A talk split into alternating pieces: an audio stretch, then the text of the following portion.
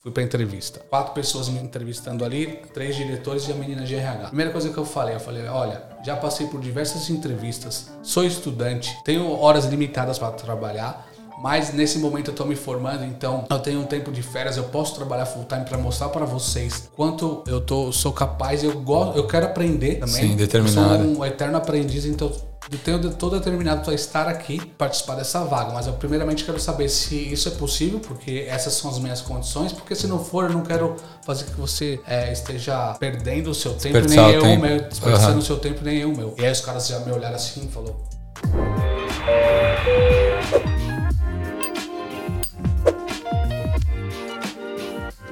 Salve galera, sejam bem-vindos a mais um Equalizando, podcast oficial do Grupo Brasileiros em Sydney 2022. Eu me chamo Daniel Ferreira Barbosa e hoje estamos com ele que é professor, empreendedor e triatleta, Tiago Lima. Obrigado por ter vindo, cara. Cara, é um prazer estar aqui com vocês e poder dividir as nossas experiências práticas, porque é o que fazemos hoje, né? Minha voz está um pouquinho rouca aqui devido ao Covid aí que eu adquiri um mês atrás, há um mês atrás, mas vamos que vamos. Vamos que vamos, obrigado por ter vindo. O Thiago tem 13 anos de Austrália e muita história para compartilhar. É, a gente vai falar sobre, sobre as experiências dele. Mas antes que, é, que a gente comece, eu peço que você se inscreva no canal, deixe o like, compartilhe o vídeo, por favor. E, meu irmão, queria agradecer de novo e pedir para você se apresentar pessoal quem que é o Thiago, quanto tempo que ele está aqui na Austrália, o que, que ele faz, por que, que ele veio, né? Porque imagino. Você é de São Paulo? Sou de São Paulo, São Paulo capital, Zona Leste, galera. ZL aí, ZL ó. ZL aqui na. Mais um. O pessoal de São Paulo que, que vem aqui no podcast é tudo ZL. Ah, legal, tá vendo? Tem alguma coisa em, em comum aí. E conta um pouco aí sobre, sobre essa caminhada aí. Vamos lá, quantas horas nós temos? 10 horas? Ah, tem, tem, tem memória aí no cartão do, do podcast, então dá. Tá, vamos lá, vamos, vamos fazer o que, que podemos aqui para agregar valor, né? Para isso que estamos aqui juntos. Então vamos lá, quem é o Tiago?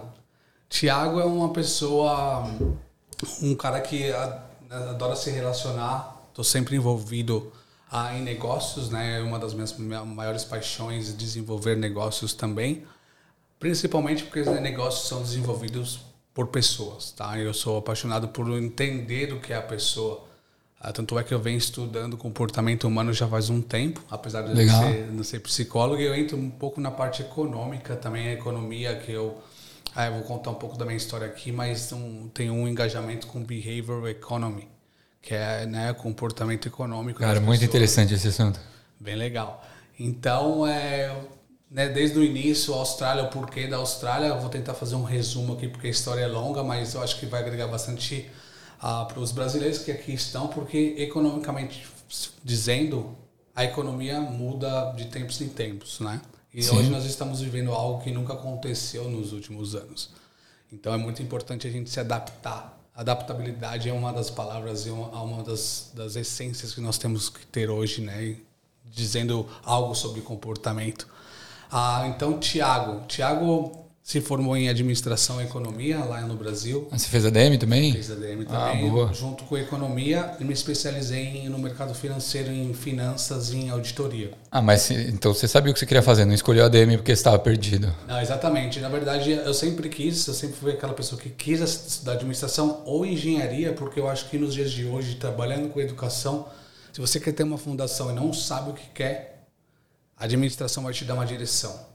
Entendi. Vai te dar um fundamento, vai te dar uma base, porque tudo na vida é administração. Sim, dá para então, aplicar para. Realmente Sim. administração por, por paixão mesmo. Por interesse, tá. Por interesse, eu quis uh, trabalhar em banco sempre desde pequeno. Então, a minha, minha trajetória no mercado de trabalho iniciou aos 14 anos de idade. Sério? Exatamente. É... Esse era o posso ajudar do banco, assim? Na verdade, eu comecei minha carreira numa farmácia. Meus pais tá. são separados há muitos anos.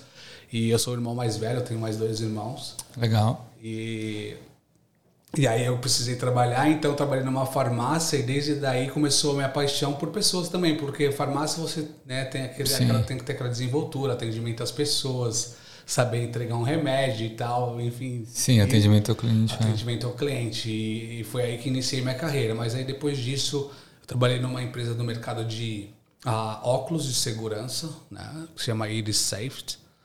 Ah, lá no Brasil. E como eu era office boy, sempre eu ia aos bancos, eu gostava da forma que as pessoas se vestiam, a forma Entendi, que as pessoas de terno, gravata. se comportavam. E aí eu falei, não, é isso que eu quero. Aí foi aí que eu embarquei na, no mundo acadêmico, estudando administração. Sempre trabalhei, antes de vir para a Austrália, trabalhei em dois bancos do Brasil.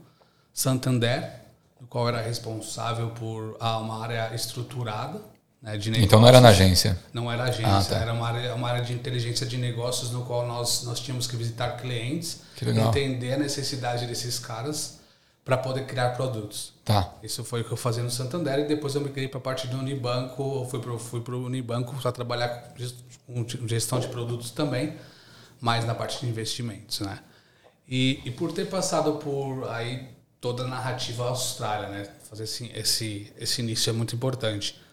Eu participei de um processo seletivo no Brasil, no qual é, são alguns gestores, na época eu já, já, já era um gestor, tá. são selecionados por, pelos diretores para fazer um, um programa de, de ser um futuro diretor no Banco Santander.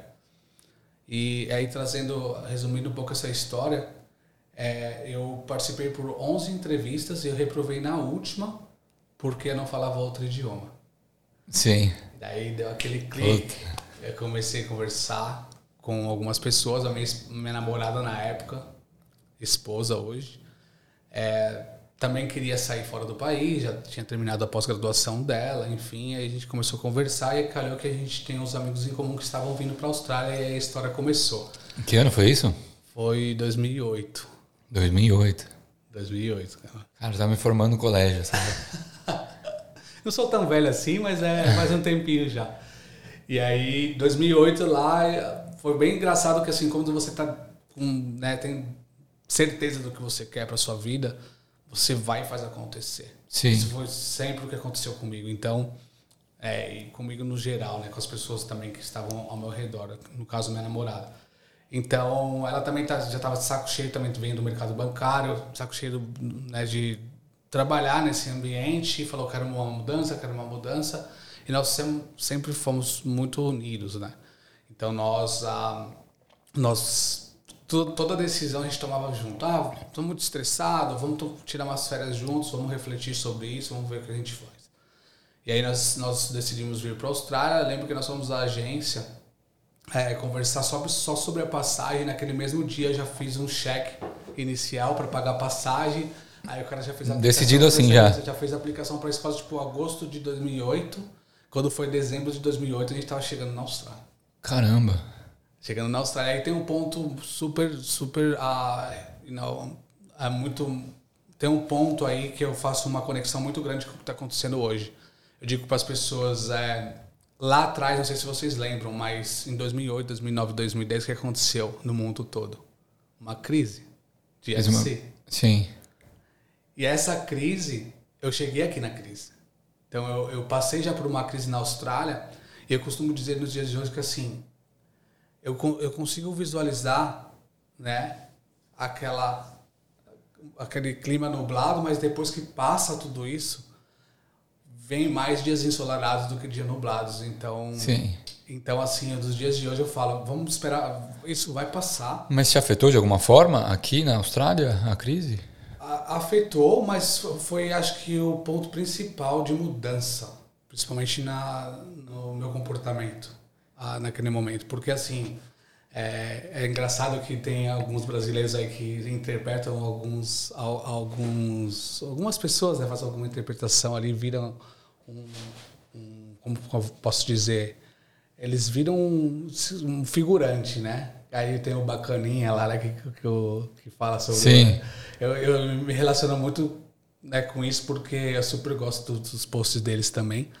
Porque assim, quando a gente chega aqui, a gente chega com uma expectativa, né, com todo um, um, um enredo, um embasamento que você passou na sua vida e a, a vida muda quando é outra realidade, né? Outra realidade quando se passa, né, quando se diz respeito à cultura, né? Por isso que nós temos um choque muito grande. E lá atrás, eu não falava uma palavra de inglês. Então, assim, crise, não falava uma palavra em inglês, os, os, empregos estavam escassos, nem os australianos tinham emprego. Como que eu ia sobreviver num país e eu vim para ficar, como todo mundo, seis meses? Né? Tem a mesma história. Ah, seis, seis meses, meses, né? Aprender inglês em seis meses. Aqueles seis meses só, enfim. Mas aí foi ah, um pontapé muito bom, um pontapé inicial muito bom, porque fez a gente acordar em vários, vários detalhes. Então lá atrás, foi assim que nós viemos para a Austrália ficar seis meses e retornar lá para aquele processo novamente. Ah, você queria aquela vaga ainda? Tava pensando na vaga. Tava pensando na vaga, só que assim, aí deu aquele clique. Pô, cheguei na Austrália, vi esse país maravilhoso, com diversas oportunidades, que nós temos muitas oportunidades. No momento de crise, você começa a avaliar, fala assim, o que, que eu consigo fazer para continuar nesse país? Eu quero Sim. ficar aqui, por mais que né, nós estamos passando por uma crise naquela época, estávamos passando existe muita oportunidade muito boa aqui. E é um detalhe que eu vou comentar fazendo um link depois com a universidade, como eu virei um professor. De pedreiro a professor. De pedreiro a professor. e, e, como que como que eu fiz essa, essa como que essa evolução essa evolução aconteceu? Então, Sim. lá atrás, eu trabalhei na obra por muitos anos, três, quase três anos. Seu início aqui? Meu início aqui. Muita Jack Hammer. Muita Jack Hammer, demolição, quebrando parede. Aí tive, teve uma época, né, em época de crise, tem que pagar as contas.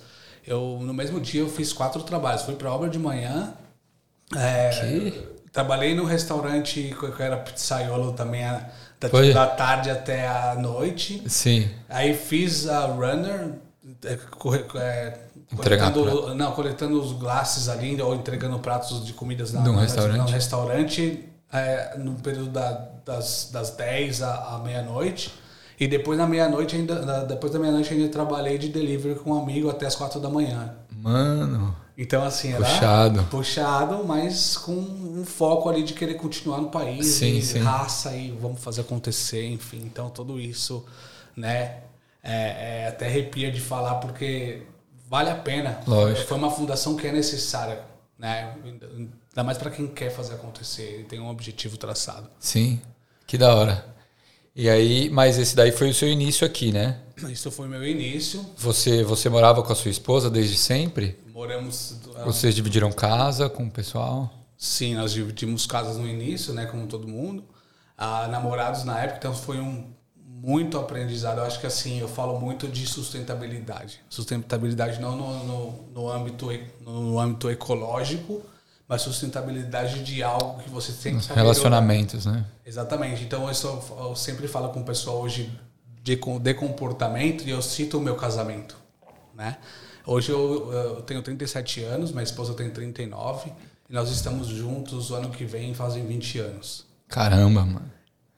Que é isso, hein? Parabéns. É, obrigado. Parabéns, não. E ainda mais vindo para cá, vivendo esse desafio, né?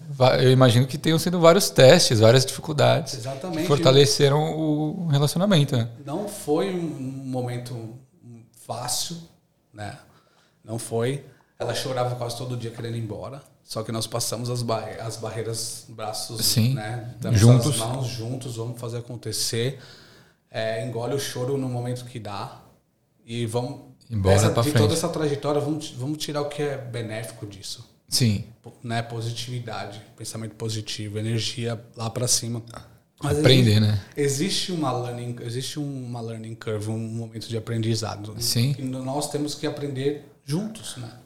Que da hora. E, e aí que eu falo que foi a transição do pedreiro para professor, né? E eu, eu, nunca pensei em ser um professor. Sim. Só que assim, você tem que ter um objetivo.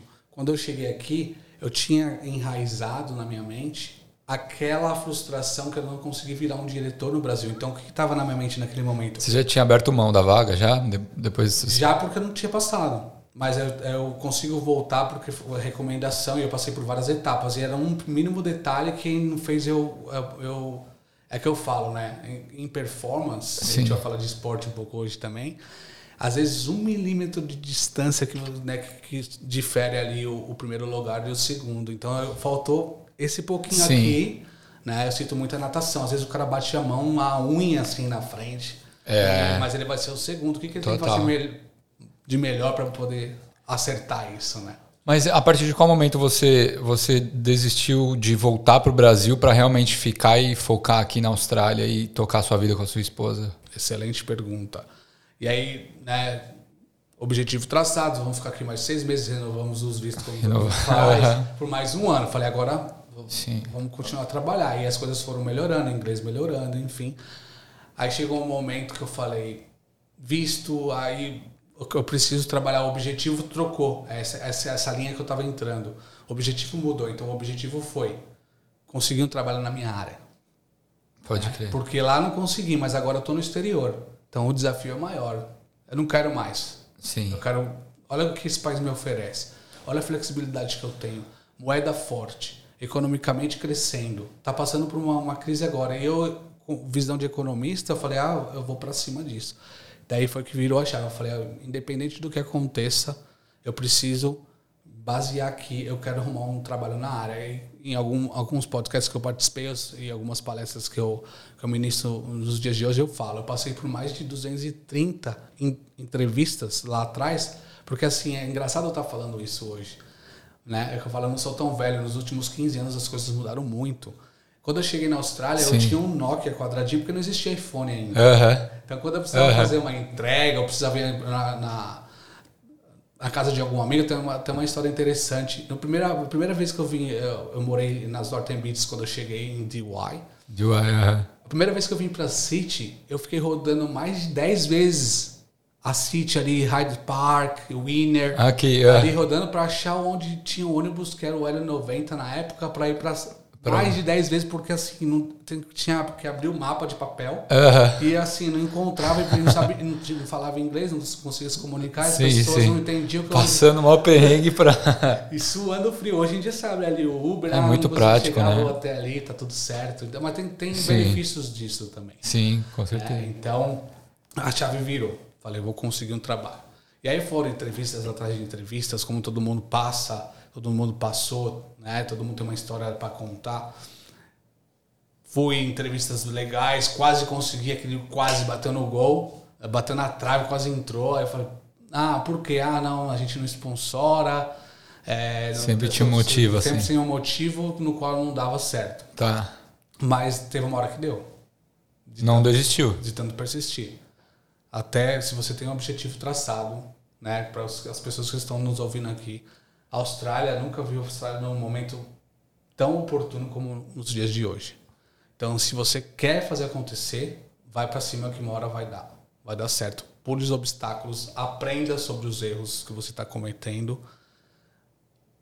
Tente melhorar ao longo do tempo Sim. tudo o que você está fazendo, que vai dar certo. Vai dar certo. E aí foi o que aconteceu. Eu fui para uma entrevista na Pepper Money em 2013 Tá. Aí já tinha se passado aí quatro anos que eu estava na Austrália. Quatro, quase cinco. Ah, fui para uma entrevista e eu fui bem sincero com o entrevistador. Eu falei, olha, já passei por diversas entrevistas. É onde eu vou entrar também da importância. Existem cursos aqui na Austrália de diversos níveis, diversos modelos de negócio. Mas porque, quando você está afim de algo, você faz aquilo acontecer. Eu estudei na Australasia, Accounting, um curso de VET, tá. naquela época. E isso me ajudou muito. Primeiramente, eu consegui entrar no curso de VET por ter um bachelor em um MBA no Brasil em Finance. Chamou atenção? Legal. Beleza. Mas o que chamou mais a atenção dos entrevistadores para me chamar para essa vaga foi que eu terminando, estava terminando um curso de contabilidade. Então, e a vaga era nessa? A vaga era de crédito, de analista de crédito para pessoas que queriam pegar dinheiro emprestado para comprar propriedade. Entendi. Entendi. Então, ela, a, a primeiro, o primeiro teste ali na entrevista, eu gosto, eu gosto de desafiar os entrevistadores, né? As pessoas uhum. recrutas aí que, que dão risada às vezes, porque é, eu, eu gosto de comportamento humano. Então, assim, se você vai me contratar, você tem que saber o porquê eu, eu posso agregar a sua o que que eu vou agregar? Mas, ao mesmo tempo, eu também quero saber a visão que você tem, que eu quero saber se isso é bom para minha carreira ou para o que eu quero fazer, ou os objetivos estão alinhados. E eu lembro que eu sentei na frente desses caras, foi muito engraçado. Tinha quatro entrevistadores assim. Eu falei: é isso que eu quero, é isso que eu vou conseguir. Positividade, já passei por diversas. Pode ser mais um, mais um não, mas eu vou melhorar na próxima. Mas eu tenho certeza, eu tenho um feeling que isso aqui vai dar certo. Acordei bem, tomei um banho, fiz meu, meu treino de corrida, fui para entrevista. Quatro pessoas me uh, entrevistando ali, três diretores e a menina de RH.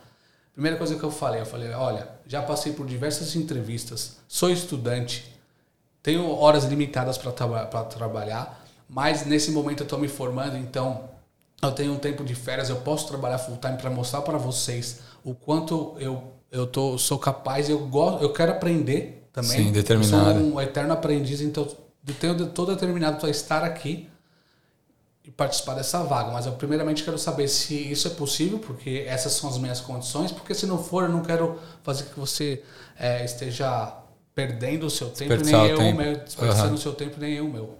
E aí os caras já me olharam assim e falou eu vi assim, cara impressionado assim, assim na, na, na, no, no, olhar do cara, né? E aí eu, ele falou não, keep going, pode continuar, que eu já gostei da sua atitude inicial. Eu falei tudo bem, então vamos lá. Aí eu contei minha história, enfim, ele falou, oh, você vai passar agora para uma próxima, uma próxima etapa técnica. Aí que eu falo, valeu a pena ter feito bem feito o meu VET? Claro, porque a, a, né, a, a próxima etapa foi, eles me deram um balance sheet. Tá é, um balanço financeiro, né? Um balanço Sim, patrimonial. patrimonial. Uhum.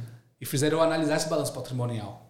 Ah, tem essa empresa X querendo pegar tanto de empréstimo. Nossa, é chato pra caramba esse negócio. E eu adoro, eu Sério? adoro. Eu, eu, eu, no meu MBA eu fui lá e fiz um, um, curso de investigação de custos, né? Eu consigo investigar auditor, auditoria. fazer auditoria se interna. Se os caras estão manipulando o balanço. Porque rola, né? Rola. Caraca, que E aí eu já olhei aquilo, já fiz um, uma, uma análise de margem ali, já puxei a margem por percentual de margem e tal. Oh, legal, onde você aprendeu isso? Falei, ah, não, aqui na escola, da UVET, oh, bacana. E, enfim, passei. Da hora. Primeira vaga aqui na área. Primeira vaga, passei assim, passei naquela, naquela fase. Aí eles falaram, ah, vou te ligar. Aí fica aquela ansiedade. E aí naquela época eu ainda tava indo um pouquinho pra obra. Eu ficava assim no telefone, pô, tô carregando pedra aqui, cara.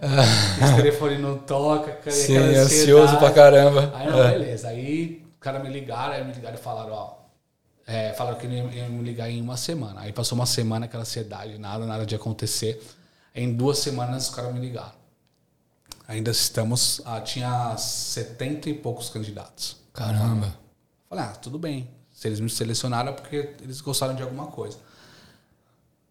Taking the long story short, né, resumindo a, a ideia, a história, eles me ligaram, falaram, Thiago, você foi contratado para a vaga. Boa. E tal. Eu falei, aí eu joguei, eu tava no, no, meio do shopping de Rhodes, lá onde eu moro, eu joguei o copo pra cima no meio da e assim, Caramba, consegui e tal e tal. Aí, aí que vem os desafios, né? Sim. Aí, às vezes tudo que você né, tem como objetivo e gol, se você vai para cima, você vai fazer acontecer. Sim. Só que isso acabou se tornando um pouco a minha maior, uma das minhas maiores frustrações aqui na Austrália. Eu vou explicar o porquê. O que? O trabalho? Você o trabalho, porque Entendi. assim, eu almejava tanto isso. Você criou uma expectativa enorme. Criei expectativa enorme e a questão foi que você alcança o que você quer. Sim. Mas inexperiente de cultura, né, e como era o primeiro aqui, é, analise muito se a visão da empresa que você quer trabalhar está alinhada, com a, tá, tá alinhado com a sua. Sim. E hoje existem milhares de oportunidades comparado com lá, o que aconteceu lá atrás. Estou falando aí mais de 10 anos atrás. Sim. Então, assim, eu estava tanto com expectativa e acabou que depois eu entendi por que, eles me contrataram, enfim, mas assim, a, eles me contrataram para ser um cara muito técnico. Tá. Imagina assim, eu estava naquela transição ainda, aprendendo, sempre aprendendo, né, a, a me comunicar. Os caras deram uma análise de. Eu era responsável por análise de, de mais de 10 milhões para developers. Porque eles viram que eu tinha MBA em finanças e tal. Aí, aí que vem, ah, você não queria tanto, agora segura.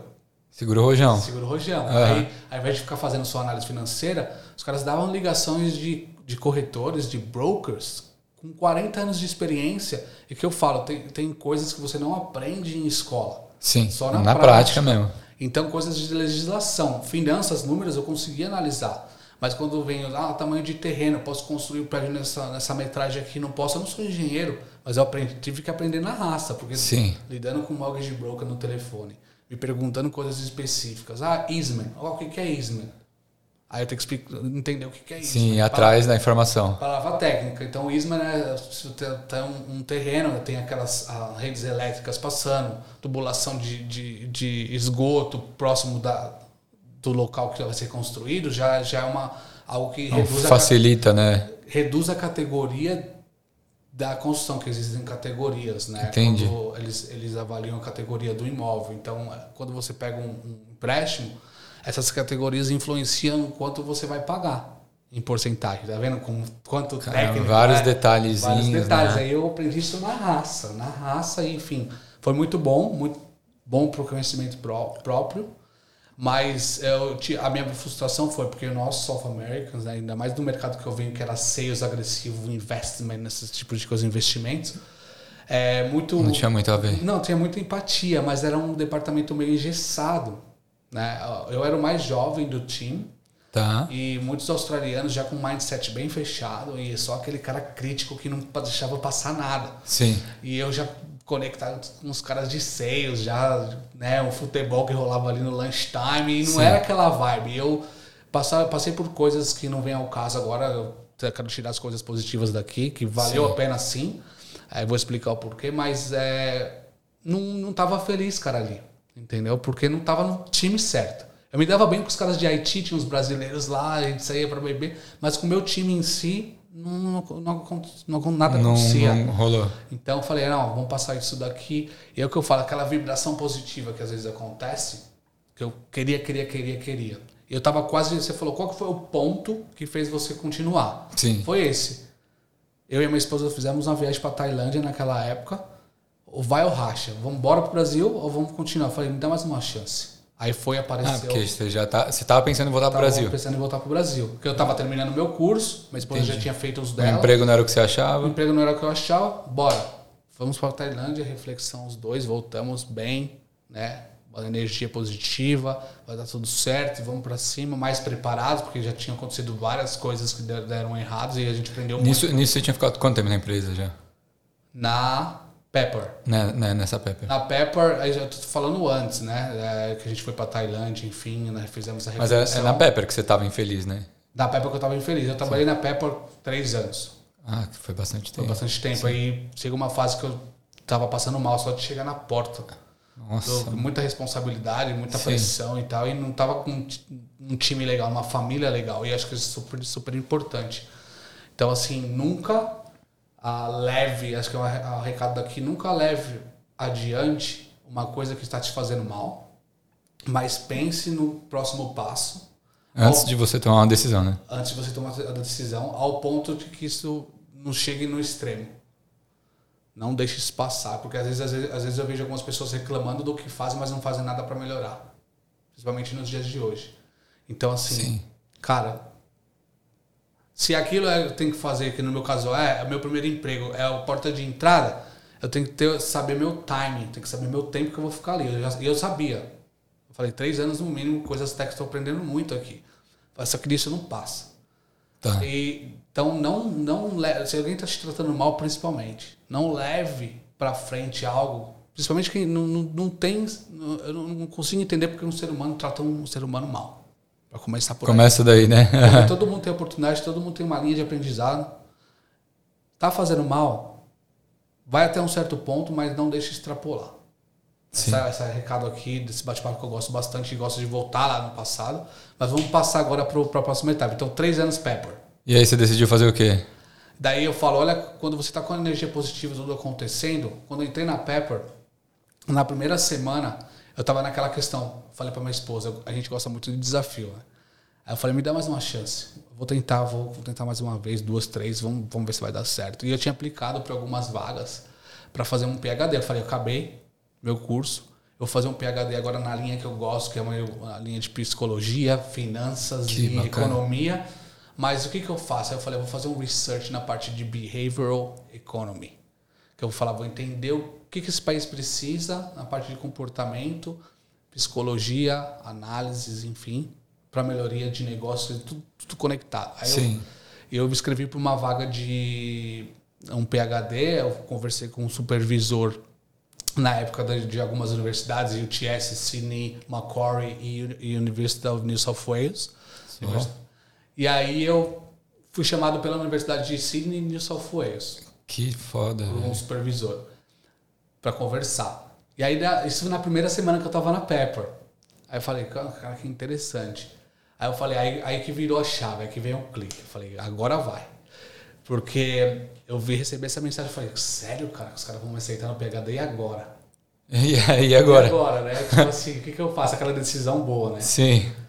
Fui pra entrevista com o supervisor. antes de entrar no PhD, ele precisa aprovar. Sim. Aí, pessoal, peço bastante atenção agora aqui nesse, né, nessa, nessas frases que vai acontecer nesse momento. O South America, quem, quem nasceu na América do Sul, tem uma vantagem gigantesca no que diz respeito a empatia, experiência de vida e trabalho. Tá? Fui para essa entrevista, supervisor fez todas as perguntas técnicas sobre por que, que você quer aquilo, porque é tudo científico. Tá. Só que ele teve um lado pessoal. No final da entrevista, eu fiquei impressionado. Ele pegou e falou assim: Tiago, gostei do bate-papo com você. Eu nunca tive um, um pré-candidato de PhD conversando na forma prática que você conversou comigo. Deixa eu te fazer uma proposta. Você não quer virar professor aqui na faculdade de South Wales? Eu falei: Que? Eu fiquei uns três, uns três segundos assim processando. Pedreiro, faxineiro, Sim. cara, professor. Nunca tinha trabalhado é, Nunca tinha trabalhado com educação. ensinando. Ensinando. Mas sempre foi algo que eu, que eu gosto. Eu trabalhei em, processo, em, projetos sociais no Brasil, então sempre muita empatia com pessoas. Né? Por muitos anos, eu, minha faculdade eu fiz no Brasil trabalhando em projeto social. Por cinco anos, aos finais de semana. Que legal. Então, isso foi uma coisa bem bacana. Lá, lá que ele, ele. Quando ele fez essa pergunta, eu falei, cara, posso te fazer outra?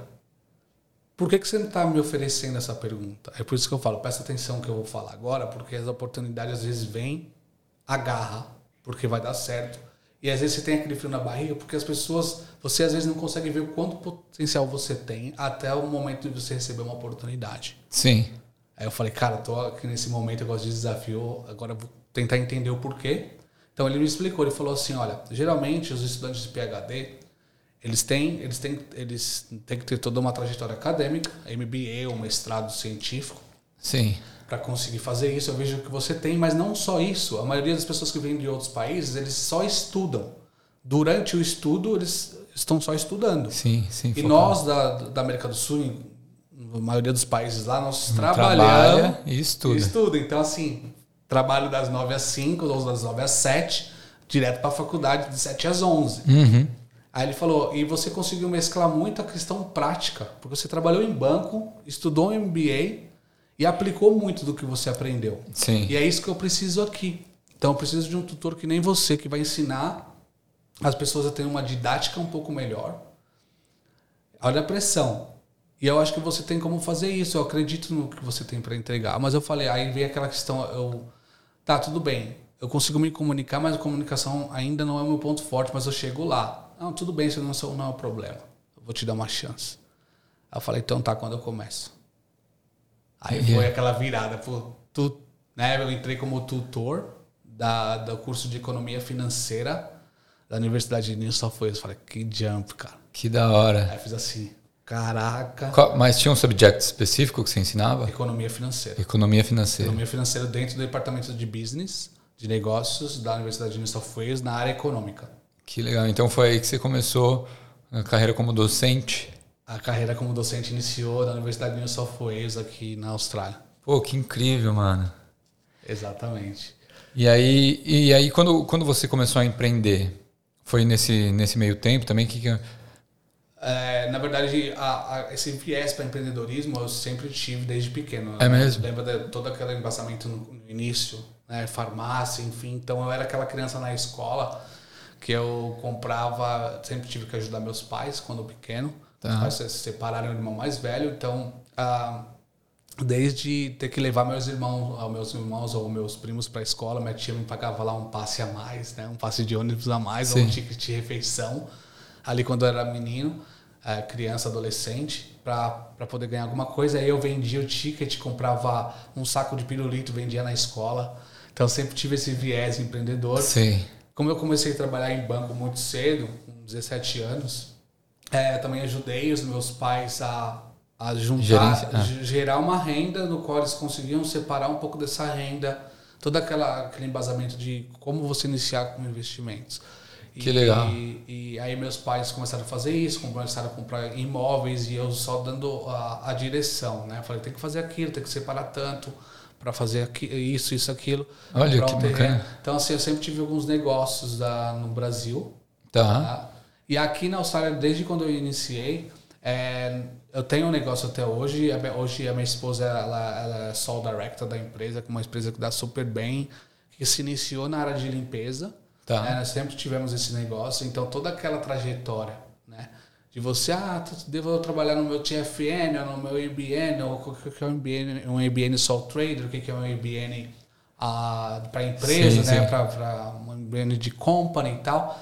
E eu também estudei contabilidade aqui por questões de visto, para linkar com o método da minha experiência, e eu virei um CPA.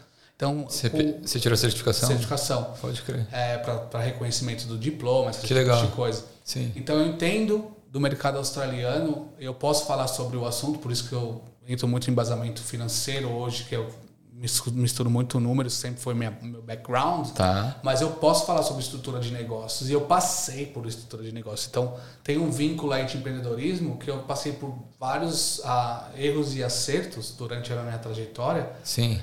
De coisas na prática. Então, assim, já veio desde lá de trás, Olha, desde quando legal. a gente iniciou, iniciou, os primeiros negócios. E aí fazendo um vínculo com a universidade agora, né? Então tá, entrei lá na universidade, a oportunidade veio, bateu, pô, legal, ah, aí me deram 50 alunos no início.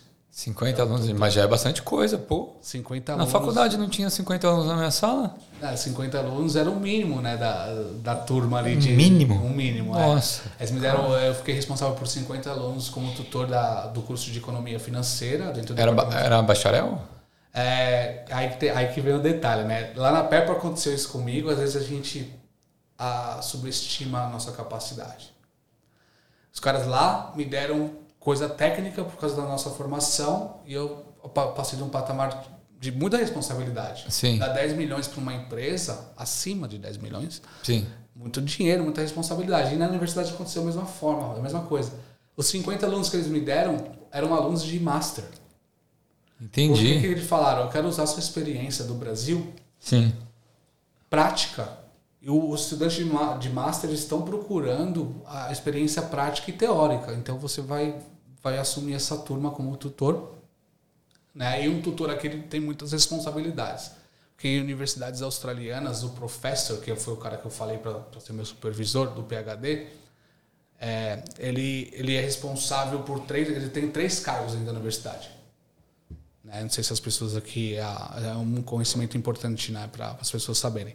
Ele tem um cargo, o principal é a pesquisa que ele está fazendo né, sobre o tema. A segunda é ele tem um cargo administrativo dentro daquela escola que ele está, no caso era a escola de economia. Então eu, o, o, meu, meu supervisor lá ele era o, o, Dean da School of Economics. Ele era Entendi. o responsável pela, pela escola de economia. Coordenador, coordenador ah, tá. do curso. E ele também tem a questão de ser professor. Mas o professor é o que menos quer se envolver porque é o principal é a pesquisa.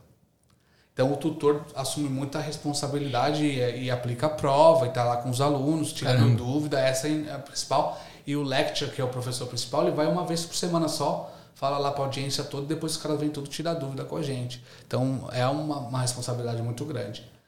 E isso aconteceu 50 alunos, resumindo o assunto, isso passou passaram-se três meses no próximo no segundo no segundo ciclo lá da faculdade, eles me deram, eu estava com, com, uma sala de aula com 350. Você deu aula para 350 alunos? 350 alunos na, na, na no auditório, Mano. responsável por aquilo e, e melhor. Assim. Estou gostando tanto do seu trabalho que a universidade quer te pagar um curso na, na, na área de psicologia um curso de mentor. Eu quero que você seja o mentor dos novos trainers, dos novos uh, professores júniores, lecture, junior lectures e tutores, porque eu quero que eles tenham um pouco do seu estilo de ensinar e se conectar com o aluno. Tem muita gente dando um feedback muito pessoal, muito sua proximidade. Sim. E isso aqui é que eu falo, né? Nós, South Americans, a gente tem essa, essa questão, né? O warm, essa coisa de estar próximo, de querer Sim. ajudar. De... Então isso é um benefício, galera. Olha que legal. É um, é um, benefício que me ajudou bastante da, dessa virada. Pô, sem, sem nenhuma experiência prévia. Sem nenhuma experiência Você já está tendo prévia. feedback e assumindo cada vez mais aluno. Exatamente. Aí eu fiz esse curso de mentoria, dei a, a, ajudei as pessoas a criar uma didática um pouco mais próxima com dentro da universidade.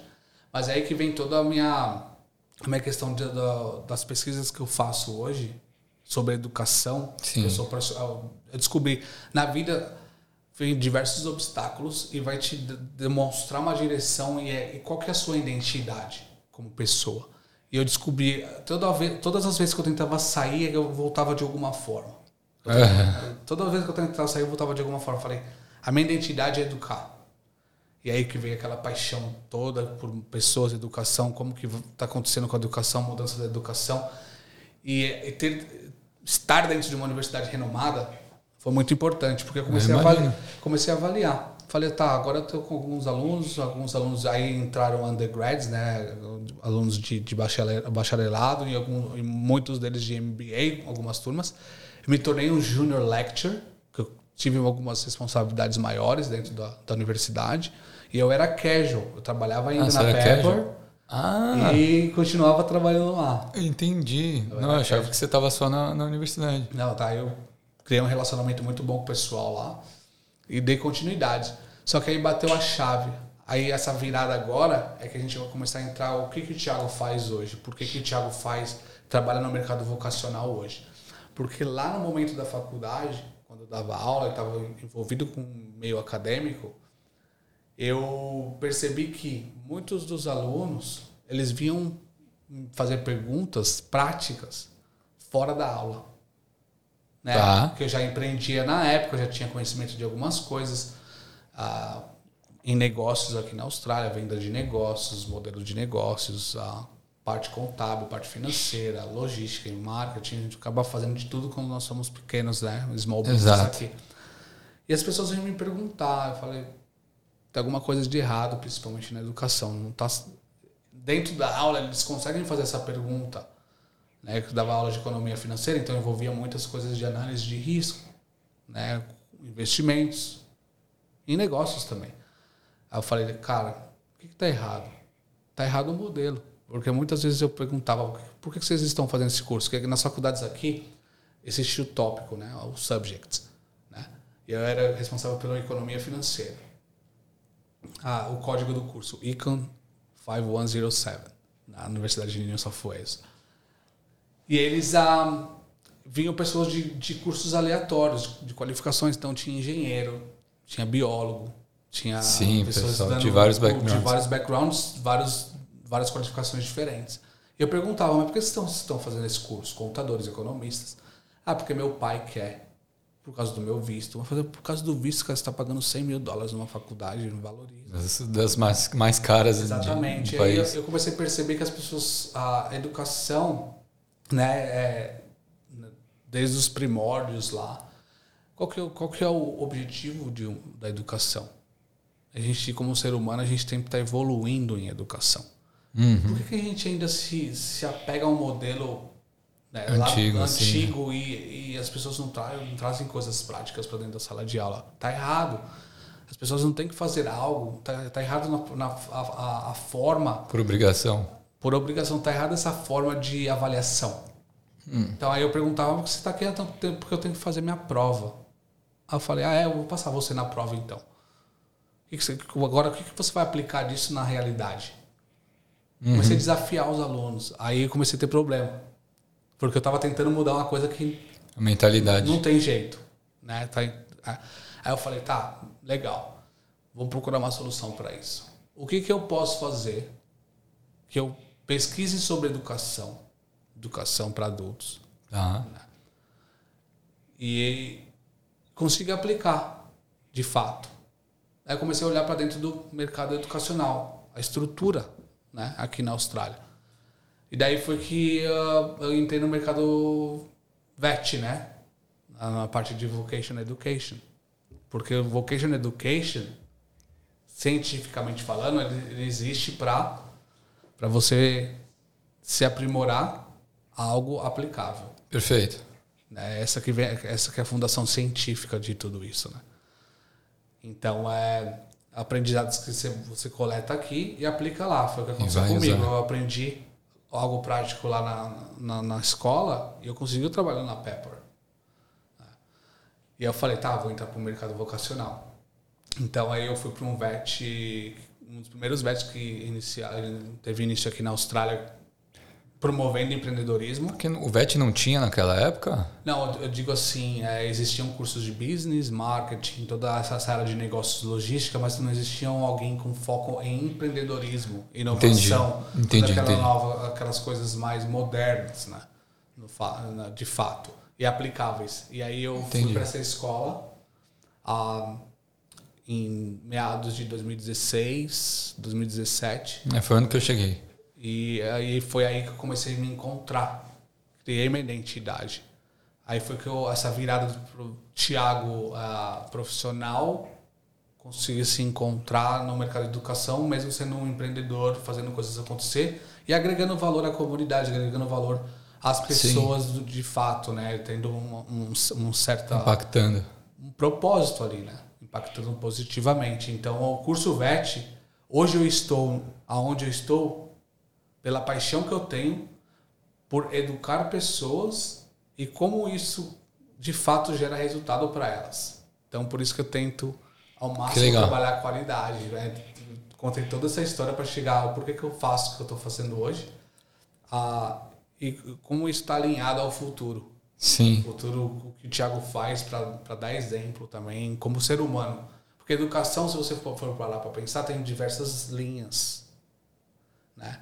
O que é educação para você? Tem a parte profissional, que tem qualificações, instituições públicas e privadas que criam regras para você aprender algo e ser aplicável. Mas tem a, a, a, a, educação que é aquela pessoa assim, quanto cordial você é, quanto educado você é com uhum. o próximo.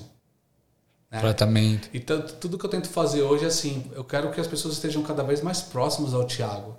Que eu, o Tiago seja uma pessoa que as pessoas gostam de estar junto com isso que isso é uma educação. Uhum. Então assim, se você até um exemplo, trazendo um exemplo prático agora, vamos agora, agora o podcast começou. é, toda aquela história um embasamento é importante, mas o que que eu trazendo para a prática? Então sim, Tiago no dia a dia, eu saio para a rua para aprender, porque a rua me mostra a direção, o caminho. Sim. eu quero fazer acontecer, o que, que as pessoas estão passando realmente de fato, né? Entrando numa questão psicológica, né? de, de comportamento, o que, que elas Você ficou observando. Ficou observando, mas assim, eu entro num trem, é, se a pessoa me fala oi, ela tá, ela, ela já entrou, assim, se ela, se ela me falou oi, me deu uma porta de entrada, eu vou gerar uma conversa dali. Uhum. Eu procuro sempre estar conversando com pessoas ah, estranhas. Uhum, pessoal que você não conhece. que eu não conheço, eu gero Criar network, conexão. Crio conexão e até falo para a pessoa, às vezes eu estou no trem assim, para falar good morning, eu falo, oh, bom dia, tudo bem com você? Como você tá? Para onde você está indo? Então eu falo, olha, não precisa ficar com medo, porque eu sou uma pessoa que eu gosto de conversar, saber, entender o que as pessoas fazem. Meu, eu fiz tantas amizades assim, cara, que é impressionante. Aqui pode ficar dois dias conversando nesse podcast, sim, sim.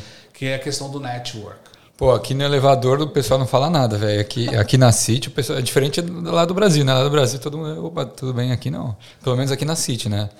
Mas culturalmente, de fato, cara, é, as pessoas aqui são um pouco mais. Tem, nós temos diversas nacionalidades é. aqui, então as pessoas são um pouco mais ah, tímidas às vezes, enfim. Por isso Sim. que eu falo, se a pessoa fala, falou oi pra mim, tá coitado, tá Já abriu a porta. Já, já. abriu a porta, eu criei de boas amizades assim, grandes experiências, grandes a, a, aprendizados, grandes mentores, uma conversa desde o passando de bicicleta no meu treino, falando bom dia para um cara da o, cara aquele que carrega o lixo. Uhum. Tem uns amigos também que fazem isso, que eu conheci pedalando na rua, oh, bom dia tal, qual que é o seu nome? Todo dia o cara tava lá. Aí, pô, grandes amizades assim, desde no trem, desde os networks também em, em business, né? Em negócios, em convention centers, enfim. Mas assim, eu sou essa pessoa muito approachable. Eu, go eu, gosto de sentar com você acho que a gente, nós, seres humanos, nós temos muito que aprender com... Com para, o próximo. Com o próximo. Parabéns por isso aqui, porque distribuição de, de, de, distribuição de conhecimento é o que nós precisamos hoje. Total. Mas com muito cuidado e cautela, porque também muita informação gera uma coisa que chamada não saber tomar decisões. Porque fica muita informação e às vezes a pessoa que tem dificuldade fica um pouco perdida, por isso Sim, gera uma certa excesso, ansiedade. Né? Então é assim, a, o, o, que eu faço hoje, né, estilo de vida, até para puxar um gancho né, do que acontece na, na, parte dos esportes e tal, e educação, é o que, que eu posso fazer para o Tiago e as pessoas que estão rodeadas ao Tiago, família, enfim, Uhum. estarem próximos, próximos a, a nós, né? É que, que entra toda a questão educacional, o quanto, o quanto acessível você é, né? Ah, eu quero saber se você tem alguma pergunta. Eu acho que eu, se Eu- você deixar aqui, eu vou falando, eu vou falando Então, eu, esse, esse aspecto pessoal seu é bem bacana. Inclusive, quando, quando eu te conheci, foi naquele, naquele network da Ciane lá, né? Foi. Que foi lá na Laneway. Que é o, é o, hoje é o seu trabalho, é o, lugar, o seu local de trabalho, certo? Hoje é o meu lugar de trabalho, que é um- uma escola de ensino vocacional, que tem cursos de negócios, né, principalmente empreendedorismo, tecnologia, inovação e marketing, project management, né, gerenciamento de projetos e liderança. Então lá é onde hoje eu finquei o pé. Você deu um tempinho das aulas. eu Eu digo na Universidade de New South na Wales. Universidade de Salfoz eu mantenho um relacionamento ainda. Aham. mas eu não leciono mais para universidades. Tá. Eu, a gente é, eu sou um eterno aprendiz e a melhor forma de aprender hoje é ensinando. Perfeito. A princípio, né, a propósito aqui, é uma das melhores fases e um dos melhores caminhos hoje para você, como eu disse, o ser humano ele tem muito, todo ser humano é talentoso Sim. tem muito que ensinar para o próximo. Então, se você está procurando alguma coisa a fazer, né, eu chamo você para prestar bastante atenção aqui. Mercado educacional na Austrália, questão de crescimento, pode olhar lá na Australian Bureau of Statistics, tá, na área de estatística da, da Austrália, que é o segundo maior, vai ser o segundo maior ah, área, uma das, das, das, áreas principais, vamos dizer assim, Sim. que os, os- as empresas estarão procurando profissionais na área de educação. E todo mundo pode virar um educador. Olha que legal. É, então, assim, eu chamo. Se vocês querem conversar mais sobre educação, falar mais sobre isso, porque todos nós somos talentosos, todos nós temos algo a ensinar e pode ser um side hustle. Sim. Você tem um trabalho legal, pô, quero virar um professor à noite, quero tenho o propósito de ensinar pessoas com o conhecimento que eu tenho. Venha falar comigo, eu tô lá na Laneway, Laneway Education. Depois eu vou passar aqui os, os contatos, mas para que isso seja algo que gere renda para você, que você impacte positivamente as pessoas, que nós precisamos disso. Nós, nós passamos aí dois anos, dois anos e meio agora, numa pandemia, lockdown, pessoas procurando o que fazer, aí veio o mercado online, podcast saindo, pô, eu falei, legal, agora a gente entrou na linha que a Sim. educação precisava para uma mudança drástica. E vamos, vamos dar continuidade. Então, o que está faltando hoje? As pessoas procuram cada vez mais pessoas com energia, com positividade, que querem fazer acontecer. Meu, e eu vejo assim, de várias nacionalidades, principalmente brasileiro, com muito conhecimento. Não deixe um obstáculo simples, que às vezes a pessoa tem, ah, mas eu tenho a vergonha do meu inglês, ah, mas Sim, é com- isso, aham. criam, criam expectativas, Criam barreiras. ah, criam, criam barreiras, essa é a palavra, Uhum. criam barreiras desnecessárias. Sim. Tá? Então, assim, faça né, o que o seu coração está te mandando na direção certa. Escute o que o caminho que é- que está te Que tá. orientando, porque assim toda dificuldade ela é adaptável. Então vai chegar uma hora que você vai se acostumar com isso. Vai esperar os, ob- os obstáculos. Então assim até falo, né, não deixe os obstáculos te barrar, sendo que o que nos leva adiante é nosso sonho, nossos objetivos, é o que você almeja. É, você podia ter dado, né, um monte de desculpa para não para não aceitar essa- essa oportunidade que você teve na Universidade de New South Wales. Imagina, 50 pessoas, imagina a pressão. Eu poderia ter falado, eu teve Um- diversos amigos na época que falaram, como você está fazendo isso, cara? Seu inglês Nunca é ensinou. Nunca né? ensinou, seu inglês não é tão bom. Não. Teve uns que até falaram, "Nossa, eu duvido que você está fazendo isso. Aham, Ah, não, vamos lá, eu te levo lá na sala de aula, não tem problema. aham. Eu te dou o gift, eh, o, o pass, vamos lá comigo. Eu poderia ter, ter, é, ter inventado aí várias desculpas. Não, porque meu inglês não está tão, tão bom para isso. Mas a oportunidade bateu, eu falei, vou, vou Sim. agarrar. Então, acreditando no que eu faço. Uhum. Então, vamos para cima, galera. E assim, a educação precisa. Tem muitas pessoas que têm qualidade. Seja que não for numa instituição que você estiver ensinando. Né? Você cria seu curso próprio. Tem formas de fazer isso, tem plataformas que fazem isso para você. Ensine, que é a melhor forma de aprender. Ensinando e você aprende demais. Aqui, ó, bate-papo. Hoje, estou aprendendo Total. muito com você e vice-versa. Então, assim, essa, essa foi o que eu fiz. Mas tem uma coisa bem legal de, de para conectar agora a, com, esse, com esse vínculo e a mudança de Tiago. Que a gente está, consequentemente, várias horas do dia, segundos, mudando para melhor. Sim, como- essa é a ideia. Essa é a ideia, né? Sim, Essa é a ideia. Mas tem muita gente que se apega no negativo, né? exato. Não façam isso, galera. Tem muita gente aqui que vai te direcionar. Você é um cara que tenta sempre tirar o, o positivo mesmo numa situação ruim? Sim, é, até, até parece meio né, estranho aqui falando seja positivo e tal. Nós, seres humanos, existem momentos difíceis. Pra Sim. todo mundo, né? Você é hipócrita aqui de falar que tá toda hora bom. Mas eu sempre tento tirar algum aprendizado, porque assim, o aprendizado vem dos momentos difíceis, principalmente. Sim. É, aprenda com momentos Tá. difíceis é uma frase que eu tenho que eu falo em, em palestras que agora é o gancho para a viagem que eu fiz. É verdade, né? Você de- você deu uma pausa na sua vida. Aliás, uma pausa não, na- é, mas você tirou um tempo para viajar com, com a sua esposa, né? Exatamente. Co- Do nada isso? Como é que foi assim, né? Não, na verdade, é, veio do nada, mas veio do momento que eu- a gente tá, como eu disse desde o início, nós sempre nos desafiamos como casal e como Tá. profissionais individuais. Eu falei o que eu posso fazer para entender o que está acontecendo nesse mercado De educação. de educação, empreendedorismo, o porquê que as, que as pessoas aprendem, aprendem mais, o porquê que as pessoas estão abrindo mais negócios, essa, essa virada econômica, até, até mostro um pouco da virada econômica quando falo em algumas, algumas aulas, palestras, né? a diferença de você trabalhar no modelo revolução industrial e a virada para o modelo mais a revolução tecnológica, a revolução, essa parte da automação Tá. também que está vindo para agora. Eu faço muito esse, esse leque. né? Eu, no primeiro dia de aula lá para os empreendedores da Laneway, eu peço licença para o professor, que hoje eu não estou mais lecionando tanto quanto eu fazia no, no passado, Sim. mas eu mostro, eu falo assim, eu vou mostrar para vocês uma, uma, uma, uma, uma figura aqui no quadro, por que, que vocês estão fazendo esse curso? Aí eu mostro né, a divisão ali em- com embasamento Robert Kiyosaki no quadrante, mas de uma forma adaptada para o que eu passei de experiência. A, a virada do- da, da, da Revolução Industrial para revolução mais moderna ali, tecnológica e auto, automação nesses dias de hoje.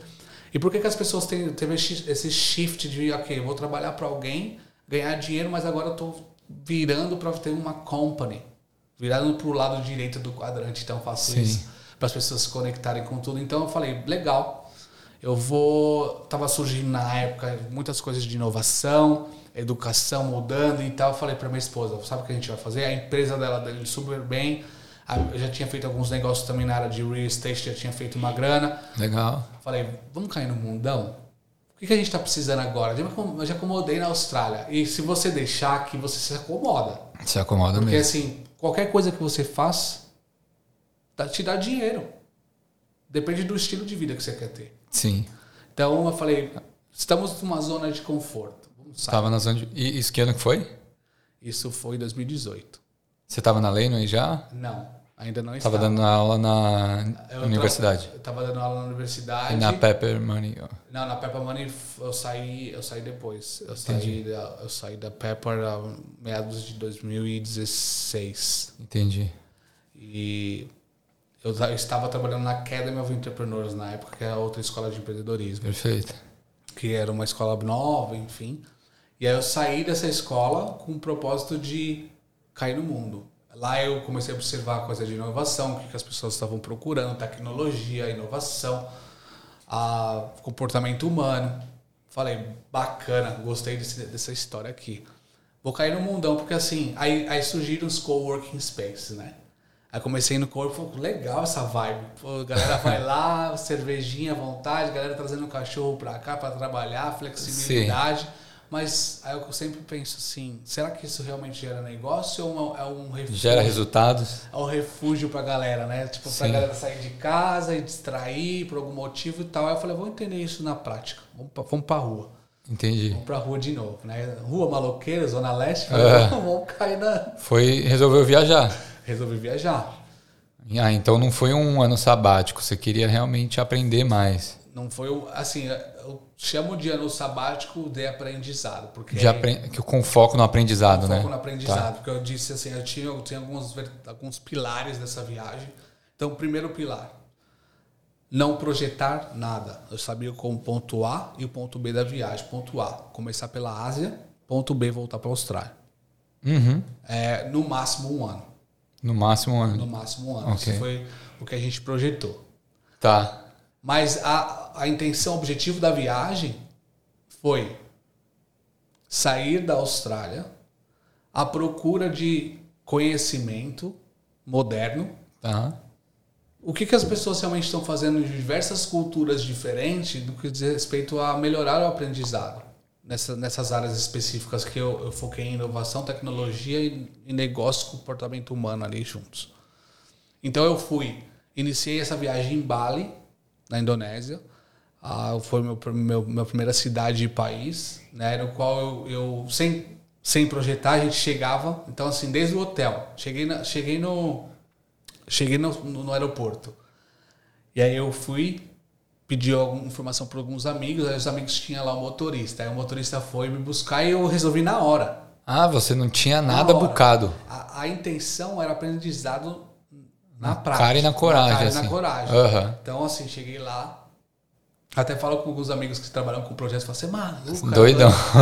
Eu, eu gosto de planejar Sim. tudo, fala, mas às vezes não- é, é, Covid veio para isso, né? A gente planeja muito é. procurando a perfeição e perfeição não existe, né? Sim, sim. E, e a, e a palavra dos dias de hoje é adaptabilidade. Então, assim, eu já estava me preparando lá atrás. Então, chegava no aeroporto, aí veio o cara, pô, deu tudo certo. Aí, durante a- a- o trajeto, para onde você quer ir? Ah, eu procurei uma região que eu conseguiria fazer essas entrevistas que eu, que eu queria. Ah, eu quero ir para a região de Pererenã e a região ali de Seminiac e tal. E- Sei. e aquela, Passei por aquela- lá. aquela região ali, né? Sim. Ah, aí eu falei, ah, legal, quero ficar ali, quero ficar em between, naquela, naquela área, porque tem muito coworking space ali, tem academia e tal, tem tudo que a gente consegue fazer. Tá. E aí eu fui, né? Eu fui para aquela área ali, ah, fiquei ali um tempo e tal, aí eu falei aquela frase, né? Divirta-se em momentos difíceis, porque o momento bom, todo mundo já. Quando tá bom, tá bom, tá legal, mas Sim. e quando tá ruim? E aí, o que, que você faz para ultrapassar isso? Aham. E daí veio a chacoalhada real, real, que nós estávamos na Indonésia, em Bali, e foi nós passamos pelo um, dos maiores terremotos, magnitude 7.0, lá que deu em Lombok. Meu Deus. Eu realmente sentia a terra tremer, o chão balançar, eu falei, ah, isso aqui é uma chacoalhada para realmente saber se vocês, nós estamos na, Nossa. na hora certa. Mas e aí, você estava onde? Nós estávamos, nós estávamos lá na, na Indonésia, né, em Bali, numa região ali perto de Pereira e Seminyak, ali num coworking space, trabalhando no domingo. Aí daqui a pouco minha esposa olhou, a gente estava com um amigo que nós conhecemos ali, que, é da, que é da Suíça. Aí ele falou, o Nick, o nome dele, Márcia, para de balançar a mesa, tá atrapalhando aqui no meu computador. Eu falei, eu não tô balançando a mesa. Nossa. Aí daqui a pouco a gente, a gente olhou pro Lúcio, Lúcio fazendo assim, flá, flá, flá. Aí a galera, Todo mundo começou a gritar já. get get out, sai daqui, sai daqui, terremoto e tal. Eu falei, vixe, nunca fazer. Pega o computador aí, nosso, nosso hotel era bem assim na rua da frente, Sim. né? Aí eu falei, caraca. Nossa, e o desespero. Aí você basta assim, risk management na hora, né? Falei, teoria, risk management, o que eu faço, tal. Eu falei, ó, não vou entrar em pânico. Eu já tenho toda uma trajetória, eu nem sei de onde eu vou agora, próximo, né?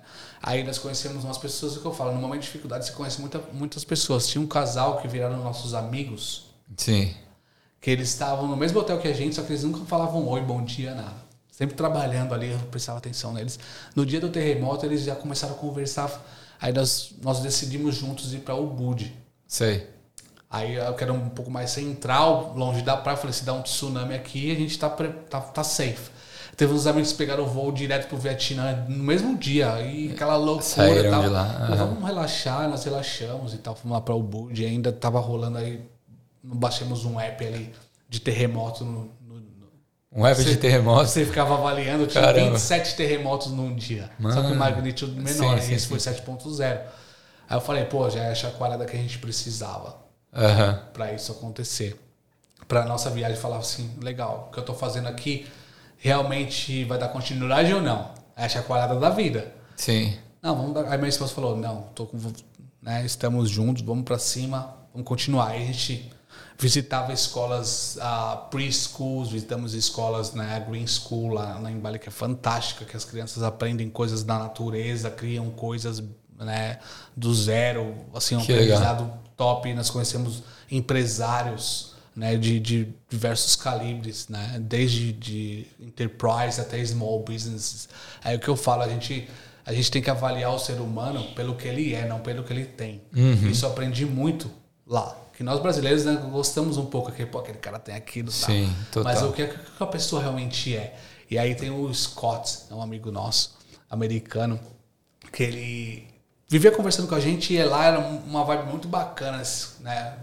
Tinha pessoas que faziam negócios nesses coworking spaces, mas pessoas que também estavam ali meio que assim, um sabático, oba-oba, vou ver o que vai dar e tal. E o Scott era um cara super disciplinado, prestava bastante atenção. Conheci num quiosque na praia, trabalhando com o laptop dele. Tá. Aí trabalhava duas horas e meia, três horas, aí todo mesmo mesmo horário o cara pegava a prancha e ia pra surfar.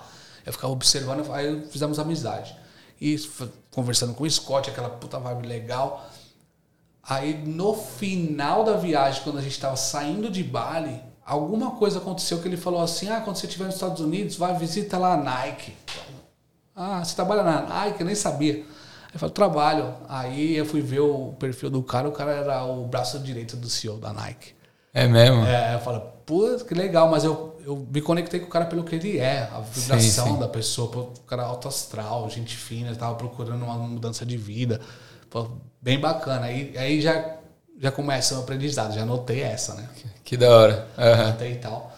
E aí foi isso, nós fizemos tudo isso que eu fiz em Bali, nós replicamos em outros países. Então, Quais países que vocês visitaram? Ixi, agora vamos lá. Posso listar? Pode, pode é eu ser. faço resumo, né? Mas foram vários? Foram 27 no total, né? Mano. Desde o começo, mas é, passamos por Indonésia, Filipinas, Vietnã, Laos, na, na, na South, Southeast Asia, né? na, na Ásia. Ah, Tailândia, a Camboja, é, aí depois Singapura. Aí isso na Ásia, né? Sim, Ali. sim. E tinha, nós tínhamos a China também, foi China, Hong Kong, Macau, Que legal. que contam como países ali, também around. E foi um, um fato legal também de eu comentar aqui, na Filipinas a gente passou por um processo super interessante que eu sempre trabalhei com um projeto social no Brasil. Eu queria agregar de uma forma Sim. isso. Então nós fizemos um trabalho para o Dr. Mohammed, né, em um projeto social lá na, na Filipinas, no qual ele ajuda pessoas a, a o Grameen Bank, né, a Fundação Grameen, é Tá. muito famosa. E eles ajudam mulheres a conseguirem dinheiro. Eles trabalham com microcredit. Aham. Eles dão um pouco de grana pra galera se sustentar. Pra sustentar a família. Então eles compram ali com essa grana alguma coisa e vão vender. Então eh, nós estávamos ali para ser minha esposa também trabalhou comigo lá, nós somos mentores dos gerentes para ensinar eles a trabalhar com margem, com retorno financeiro. Olha que legal. o business está dando para isso e tal. Então é aprendizado social, vi muita coisa na Filipinas fantástica. Que Também bacana. foi a parte social que a gente aprendeu e não, né, não estava nada programado. Sim, sim, Deu sim. certo. Isso aconteceu. Aconteceu. A gente, nós, a, de toda essa viagem, eu tenho um aprendizado para cada continente. Pô, que legal. Para cada continente eu dei um nome do aprendizado para isso. Aham. Passamos aí pela Ásia, então eu digo que na Ásia eu aprendi muito como se fazer business for real. Business. O, asiático é muito bom com negócio. Porque ele é disciplinado e o cara é um, um aprendizado que eu tive muito na China. Você vê diversos chineses aqui. É uma coisa cultural, eles têm que mostrar o que eles têm para mostrar que eles estão bem, porque eles vêm de uma economia lá atrás que os caras comiam rato não faz muito tempo atrás. Sim. Seus pais trabalharam demais. Eu tenho amigos chineses, os pais trabalhando pra caramba lá no passado para dar uma, uma vida boa para os filhos. E é aí que vem a, a questão. Então, assim, eu estava na China, em alguns, algumas cidades lá. É, eu fui para Guangzhou. Né, eu participei da, da, das legal. feiras que tem lá e tal. E lá eu, eu fiquei encantado, eu senti muito seguro na China. Né? E tem muita gente que fala da China sem, sem ter passado pela experiência, Exato. ter ido para lá. Exatamente. Uhum. Tive diversas experiências boas lá. Você foi e na é, Canton Fair lá? Foi, é, fui. Que da hora. Fui lá na Canton Fair, visitei, conheci bastante gente. Imenso, né? fazia parte da, da, da, toda a história, né? Da, da, de aprendizado. Né? Sim. Né? Então, eu, essa, essa coisa é legal. Eu fui lá na Decathlon, que tem no mundo inteiro, naquela Sim. loja de esportes. E aí, eu tenho uns amigos que moravam lá, né? eles não moram mais. Na época eles moravam. E aí nós estávamos lá pagando, aí eu falei, pô, por que todo mundo nesse caixa tá toda hora com celular, cara? Aí ela falou, pergunta para ela que ela fala inglês, pergunta para ela por que ela tá com o celular. Aí eu perguntei, né, você tá com o celular aí aberto, um, parecia um e-commerce assim tal, era o, o app que eles utilizam lá, o igual o WhatsApp. Pô. Ah, o WeChat. WeChat. Uhum. Aí ela, não, que enquanto eu estou trabalhando, eu também tenho umas vendas aqui. Tá? Tô, então, assim, tá estão todo, momento, eles estão todo momento vendendo coisa. Sim. Aí se sim. você fala assim, eu não achei isso aqui, ela fala assim, até aqui na minha lojinha. Uhum. Aí foi uma sim, coisa que tudo... me despertou. Então, aprendizado de Ásia foi como fazer business for real. Uhum. Com disciplina e os caras são bem disciplinados e são focados no que eles querem atingir. E aí Porque, você foi para a Europa também? Aí depois daí foi para a Europa. Ah, depois da, da, de Singapura, nós fomos para o Catar. Aí do Catar a gente caiu na Europa. A base da Europa foi Portugal. Qual foi o aprendizado de, da Europa? aprendizado da Europa, na Europa a gente caiu lá porque eu quis ser aluno na Europa. É, eu tinha uma, uma, um viés muito de inovação, de aprender criatividade, sobre criatividade. Então eu, lá eu foquei muito em cursos de design thinking, upside down thinking, toda a questão criativa, porque o europeu é muito criativo, principalmente na Escandinávia. Uhum. Eu conheci umas pessoas da Finlândia, da, a, da Noruega, e principalmente ali na parte da Suécia e um pouquinho tipo Amsterdã também, é, Holanda, né, Netherlands. Ah, os caras são muito bons de board games. Ah, é mesmo? Aí eu, eu, quero criar um game, quero criar um game, aí você joga ideia para esses caras, os caras vão num, num, patamar que eu nunca tinha Pensam muito não, à frente. Vão muito lá na frente. Aí eu falei, pô, esse é aprendizado que eu quero. Uhum. Eu estava sempre envolvido na Europa, na Itália, na França. Eu falei alguns, alguns ah, eventos lá de negócios também. Eu fui palestrante, né? Que legal. Porque durante essa viagem eu falei assim: o principal enredo de toda a viagem era como eu consigo sobreviver do meu próprio conhecimento. Uhum. Então quando eu visitava os lugares, eu me apresentava como um palestrante, aí eu trazia essa questão da, da parte financeira, econômica, né, e, o que fosse relacionado com isso, para agregar os business locais. Então Sim. eu ganhava dinheiro e fazia projetos sociais também, como na Filipinas. Então lá na Europa, esse cara muito criativo não é bom com números. Eu falava assim, vamos fazer um modelo de negócio aqui de uma forma mais criativa, uhum. que eu consigo te mostrar que todo o nosso embasamento ah, o meu embasamento principalmente é muito número, né? Ah, e tanto é que hoje é, eu, eu tenho uma conexão com filosofia muito grande e eu me espelho muito no Pitágoras, né? Que foi hum. um filósofo, filósofo matemático, filósofo grego, uso muitas frases dele, que é essa conexão que eu tenho com o passado. Eu acho que tudo que eu falo eu agrego número, então eu consigo ser um pouco criativo hoje e trazer um número para você. Então, quantas pessoas você já entrevistou no seu podcast? Que essas pessoas trouxeram, quantas pessoas elas impactaram. Então, com, com número não tem como dar errado. Sim. Métrica, né? Uhum. E esses caras gostaram lá, enfim. A Europa me ensinou muito a questão criativa da coisa. Pode crer. Criativa, aí na França eu tive bastante experiência, e aí tem o wrap-up de toda a Europa, né? O resumo todo. É Portugal, cara. Portugal eu fiquei sabendo que o Web Summit, não sei se as pessoas, vocês sabem. Que aconteceu em Portugal, não foi? É, o Web Summit é um dos maiores eventos de negócios do mundo, que iniciou na Irlanda uhum. e depois fechou um contrato de 10 anos com Portugal, inclusive eles estarão no Brasil também. Portugal tem sido um hub de inovação né, bem, bem forte. Exatamente, principalmente naqueles, naquela época de 2018, ali 2019, estava bem alta. E eu fiquei sabendo que o Web Summit ia acontecer. Ah, então você tava, você planejou nessa nessa Aí, na, época. Na, na, verdade, eu fiquei sabendo o que aconteceu, me planejei. Eu estava fazendo algumas viagens na Europa e eu voltei para Portugal para ir para esse evento. E aí foi muito bom, porque foi assim, a gente ia, da Europa a gente ia voltar para cá. Então, daí no total aí, nós saímos daqui de, em agosto de 2018 e ia voltar em dezembro, máximo janeiro. Tá. Pra cá. E aí a chave virou de novo. Ah. De novo. Não sei como a gente tá de tempo aí.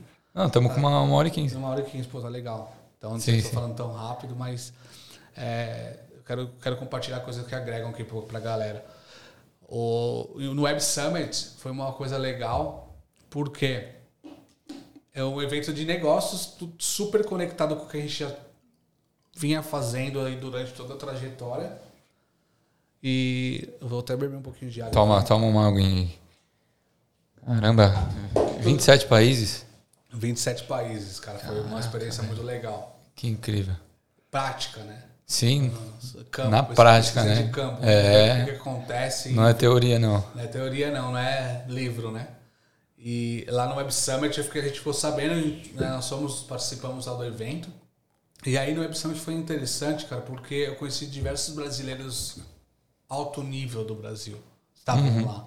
Alguns eu conhecia de nome, Tá. mas eu tava na feira para conhecer o público em geral, porque era uma feira que até recomendo. Se você tem uma, um negócio, uma startup e quer apresentar para o mundo, é uma, é uma empresa glo- global, faça a inscrição e vá para Portugal, que vale a pena. Que o mundo inteiro está de olho nesse evento. Você consegue ter um stand lá, quiosque para apresentar o seu negócio. Tem rodadas de negócios, as pessoas fazem Entendi. apresentação dos negócios, tem investidores no mundo inteiro, os caras, os shake do Qatar, tem os, os chineses cheios da grana lá também, galera da Europa, da Suíça, a galera tá tudo ali. Tem, tem uma sessão de investidores que você tem acesso aos caras. E Por mais que incrível. você não esteja apresentando o seu business no quiosque, você tem como chegar nesses caras. Abordar eles, Abordar né? eles, Dar um não. cartão, um, um business card. Só de participar do evento já é muito bom. Que então eu foda. falei, pô, legal. A a vibração do, do espaço estava muito bacana. E foi engraçado que eu conheci um brasileiro lá, que estava morando em Portugal há um tempo, a gente passeando e tal, eu contando a minha, ah, o que eu estava fazendo e conversando com todo mundo de, do mundo inteiro ali naquela feira. E aí o cara falou, passou um cara assim, eu tava conversando com um cara alto, o Alan, e falando, pô, essa história é bem bacana, que legal e tal. A gente precisa, você precisa conhecer meu sócio, não sei o quê. Daqui É. a pouco chega o sócio. Aí o, o meu amigo aqui, né? Falou, o Neto, falou, pô, caraca, meu, eu, eu tenho dois netos amigos ah, em Portugal, né? Ah, o Neto Júnior, né? Pegou e falou assim, cara, esse, você tá, sabe com o que você tá falando? Aí eu falei, não, faço ideia. Ah, Aí ele é o Ricardo Amorim, mano. Aí veio o Ricardo Amorim falar comigo, um economista, um Sim, economista sim, sim. famoso, super famoso no Brasil. Eu conversando com o cara de igual para igual, porque assim, eu tava há muito tempo sem ir ao Brasil, então eu não sabia, né? Desatualizado. Quem que eram É. as pessoas mais famosas ou não. Uns ou outros, às vezes você conhece da mídia, mas tinha bastante gente lá, influencer, né? Do, do- influenciadores de negócios no, do- no Brasil. Que nessa legal. feira em Portugal. E foi legal, assim, né? Essa ingenuidade de não saber quem é. Resumindo tudo, o que aconteceu? Conheci uns caras de Fortaleza que trabalham com projetos, tá. né? O Edu, é, o pessoal lá, a- o Leandro, enfim, é um pessoal que trabalham com projetos e tecnologia. E eu contei a minha história para eles, e eles falaram: pô, legal, você quer vir pro Brasil para a gente poder fazer algumas palestras, enfim? Falei, cara, topo. Aí a gente pode fazer um resumo do que aconteceu aqui na feira e eles eram envolvidos com um centro de inovação em Fortaleza. Então eles falaram, pô, a gente tem um lugar público para você falar sobre isso. E sua história legal. também é bacana. Você quer ir para Fortaleza? Eu falei, pô, vou ver com a esposa aqui como tá, tal. A gente avaliou o budget, enfim. Inverno na Europa, falei, a gente consegue ver a família no Brasil e volta em janeiro para a Austrália, tá tudo certo e ainda trabalhando, se divertindo e tal. Sim. Não estava no, não estava no plano ir para o Brasil, mas as coisas estão acontecendo, então estava tudo certo. E aí acabou que a gente ah, fechou para ir para o Brasil. Nós chegamos no Brasil no final de dez- dezembro de 2018. Nós chegamos no Brasil já no dia seguinte, já estava indo para Fortaleza. Ficamos uma semana em Fortaleza, dividindo conhecimento com o pessoal de lá. Conhecemos pessoas maravilhosas do mercado Que e tal. bacana. E daí passou aquela fase de festas, né? Natal, Ano Novo Sim. no Brasil. E eu comecei a receber ligações, cara. Ligações do Sebrae. Ah, algum amigo me falou que você está aqui, você mora fora e que você tem um conteúdo bacana. Você não quer vir aqui para Campo Grande dar uma palestra no dia 1 de maio no Startup Day? Falei, tá, mas né, como que funciona? Já começaram a te procurar para dar palestra. Exatamente, como funciona. E esse é o meu ganha-pão, né? Viver do próprio aprendizado. E eu falei, ah, maio? Tá muito longe, vou falar com a boss, né? tá tudo certo. E aí a gente começou a ter contatos, pessoas perguntarem: ah, o Thiago está aqui, você não quer tocar uma consultoria ali com um cliente que está querendo inovar, enfim. Falei: sabe de uma coisa? Nós estamos já rodando o nosso negócio, que no caso a gente tinha os negócios rodando aqui. Sim. Está dando tudo certo. Por que não? Continuar até, viajando. até a gente lançou uma metodologia que a gente fala muito nos, nas, nas palestras, enfim, que é a liderança invisível o como que a gente consegue desapegar do negócio, delegar e as coisas funcionarem de uma forma que você não está muito não tá próximo fisicamente, mas as coisas acontecem. Sim. A gente fala muito sobre isso. Estava tudo, tudo dando certo, tudo dando certo. E aí acabou o quê? Pandemia. Não, pandemia é. veio depois. É super engraçado isso daí.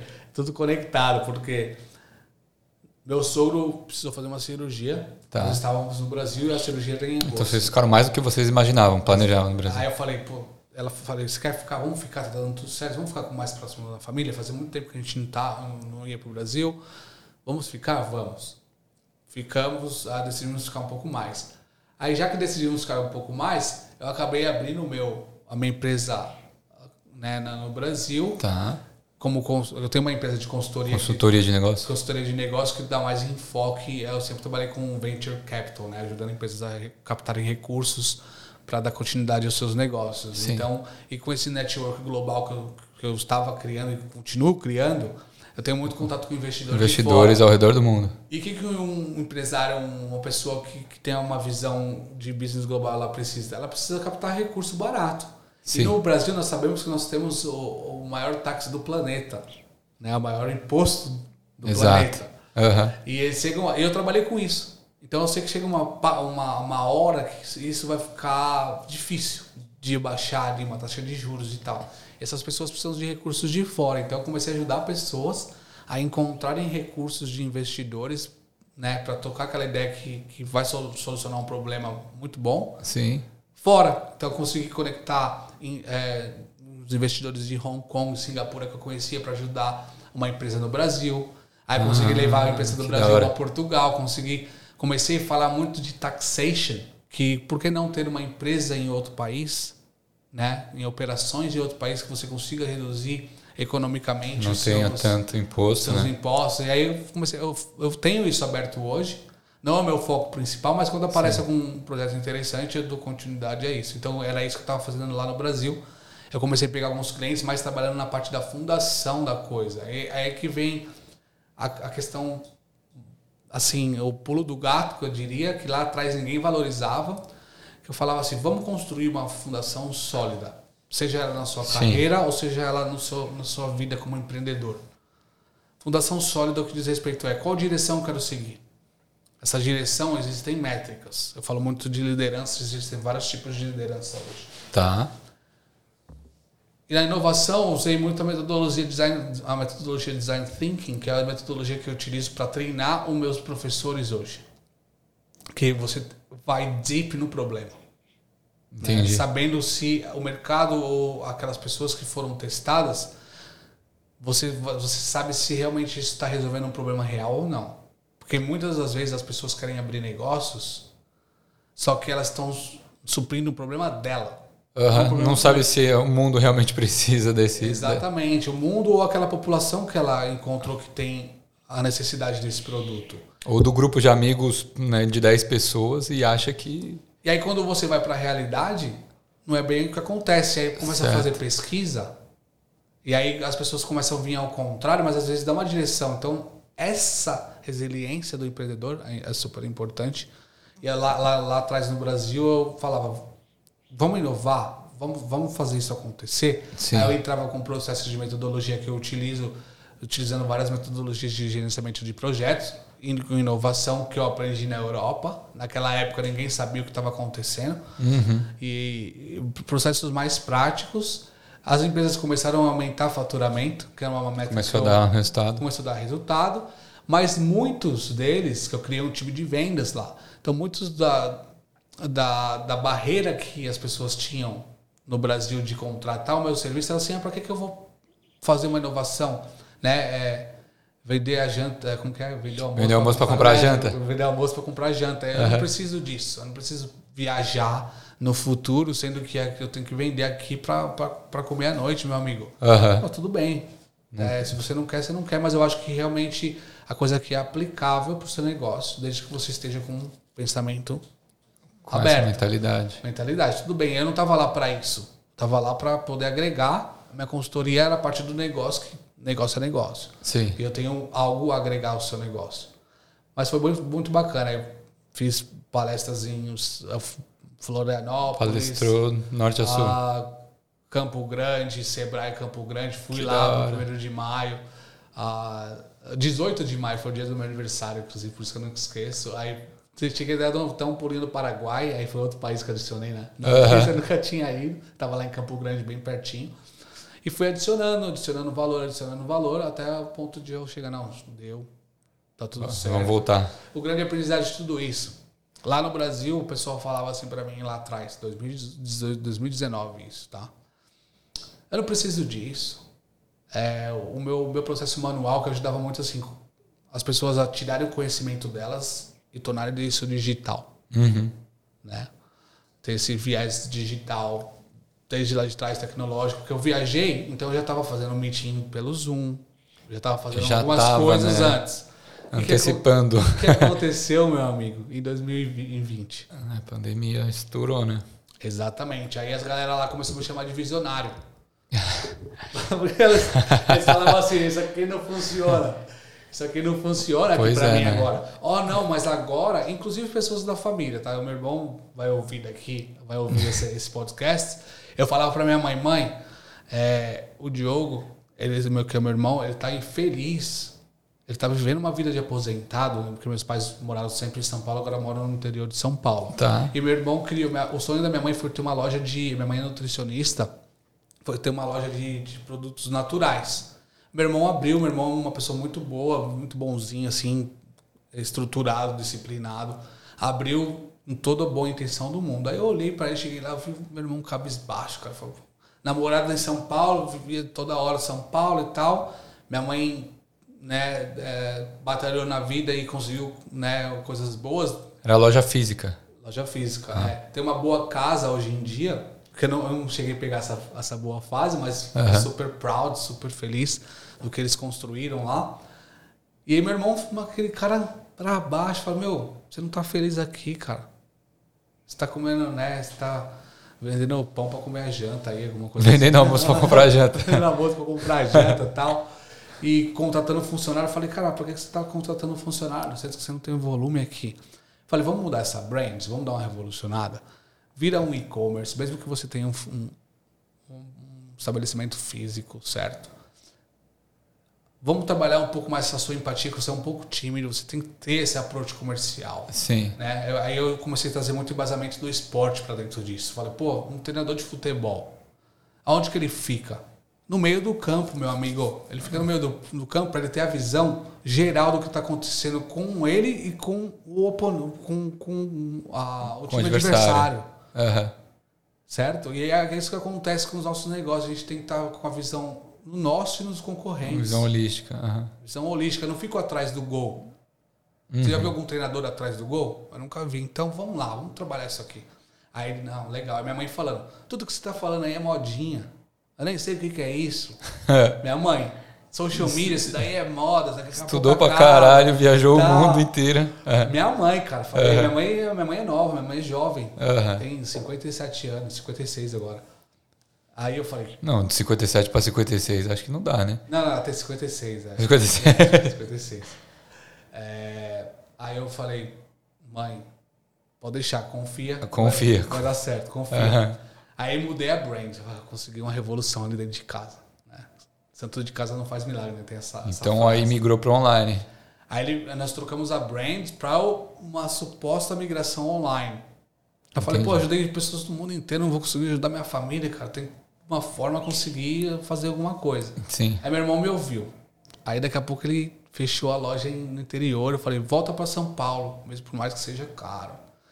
Fecha essa loja aqui, vende online. Aí ele começou a fazer uns trabalhos assim, ah, vou levar, estou indo para São Paulo hoje, vou levar aqui alguns produtos, alguém quer e tal. E começou a dar certo, começou a dar certo.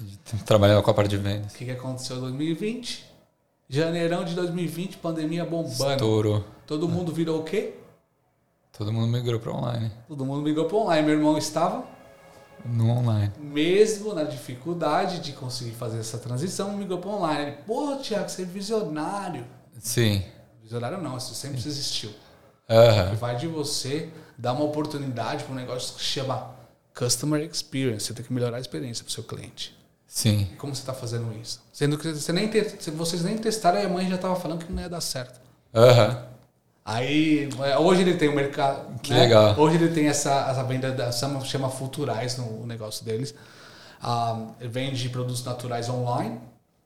Only, não tem mais espaço físico, reduziu uhum. o custo, né? Que eu acho que todo espaço físico gera um custo inicial muito grande, custo muito fixo, alto, principalmente. Né? Sim. É, e você já tem que reduzir um pouco sua margem, isso foi muito a favor ah, do serviço, né?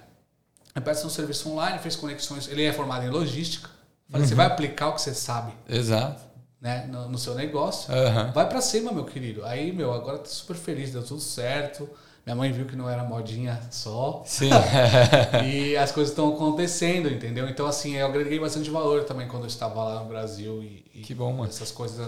Aplica dentro de casa também tem que É, lógico, fazer, né? né? E, o, e como é que começou essa história de triatleta, correr maratona? Você sempre foi um cara que é, que se exercitou, praticou esporte, se alimentou bem? Como é que entrou esse lado da sua vida? Bom, voltando aqui, eu acho que também prestem atenção nessa frase que eu vou falar, porque é sobre valorização de profissional, tá?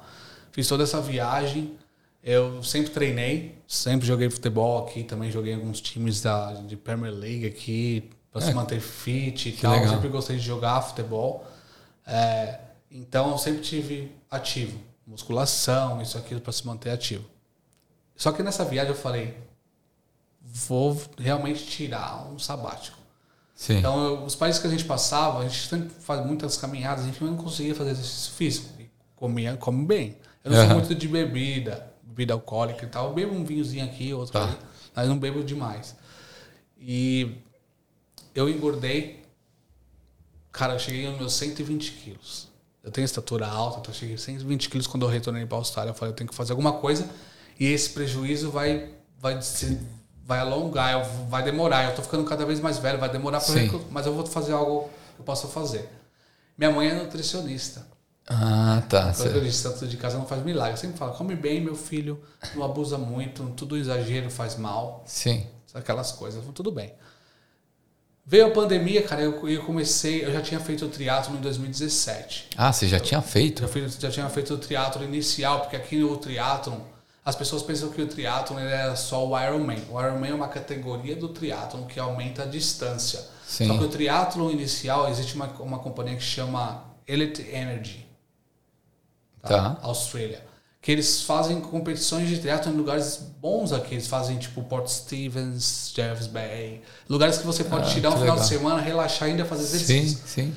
E aí eu fiz através de um desafio de um amigo. Ele falou assim: você tá gordinho, você nunca vai conseguir fazer isso. Vai falar, ah, é, então tá bom. Movido a desafio. vamos, vamos embora. Aí existem três modalidades iniciais do triatlo. A primeira você faz, são 250 metros, que é a super sprint. Você faz 250 metros nadando, Tá. oito pedalando e dois correndo. Tranquilo, tá. né? Uhum. Não subestime a distância, tá? Quando você mistura diversos Teoricamente, sim. foi aí que eu me apaixonei pelo triatlo. É mesmo? Eu sempre trabalhei a questão mental, né? Que o nosso cérebro é um músculo e a gente tem que estar sempre trabalhando ele. E os desafios da vida vêm através do que você pensa, uhum. né? Eu falei, eu me, eu me conectei muito com esse esporte.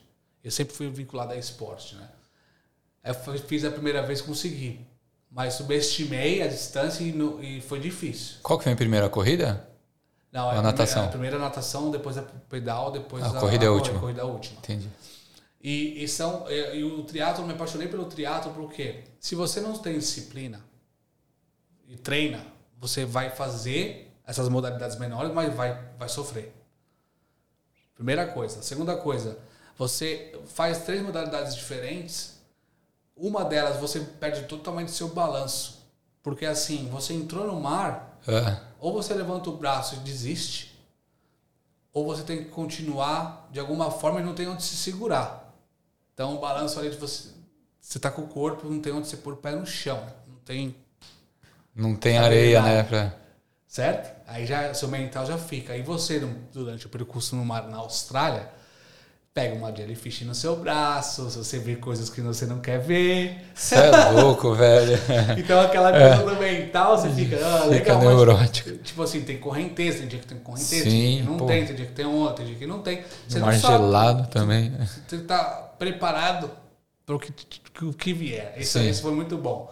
E aí eu, aí, e a dopamina, cara, aquela final ali, aí isso me encantou, assim, eu convido todos eu tô criando um clube de triatlo aos poucos. Quem Pô, tiver que interesse, fala comigo. Já entra em contato. Que eu tô fazendo um treino, eu tô estudando muito cientificamente como fazer. Pô, que da hora. Vou chegar até a fase, mas assim, você consegue fazer esse inicial. Aí tem o sprint que vai dobrar essa distância, que vai ser você 750 metros nadando, a 20 pedalando, 5 correndo, que já é uma modalidade já que tem que estar tá fazendo um certo treininho. É, pô. Treino. E depois tem a, a Standard, que é o, Olímpico, que está tendo agora no Commonwealth Games, que é a distância que eles fazem, que é 1.5 nadando, a 40 pedalando e 10 correndo. Essa, que eu, essa modalidade é que eu faço quando eu vou aos triatlons hoje para treinar, me divertir. Então hoje eu tenho o triatlo como lifestyle.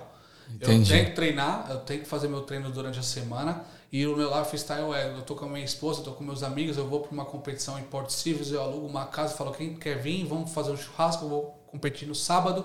Depois que eu competir, o environment do lugar é muito muito top, cara. Você chega, você vê aquelas pessoas Pô, ali, é... tipo, todo mundo fit, pessoas mais velhas. O ambiente, né? O ambiente é muito top. É, eu seria da turma do churrasco, tranquilamente. Pode vir. da turma do churrasco e incentivaria, assim, ó. Não, é top. Eu acho que todo mundo tem capacidade de fazer Sim. e é uma coisa que fortalece e muito. sair da zona de conforto total, da zona né? De conforto, seu mental é muito, muito legal. E, cara, depois você começa. Eu tenho eu tinha uma meta com relação a isso. Eu falei, minha meta é chegar no sprint, uhum. né, que é essa competição olímpica. Eles chamam de olímpico ou standard. Aí eu esse ano eu entrei nisso. Eu fiz a, eu voltei a fazer depois da pandemia. Eu fiz a, eu fiz a super sprint em Jervis Bay, fui bem.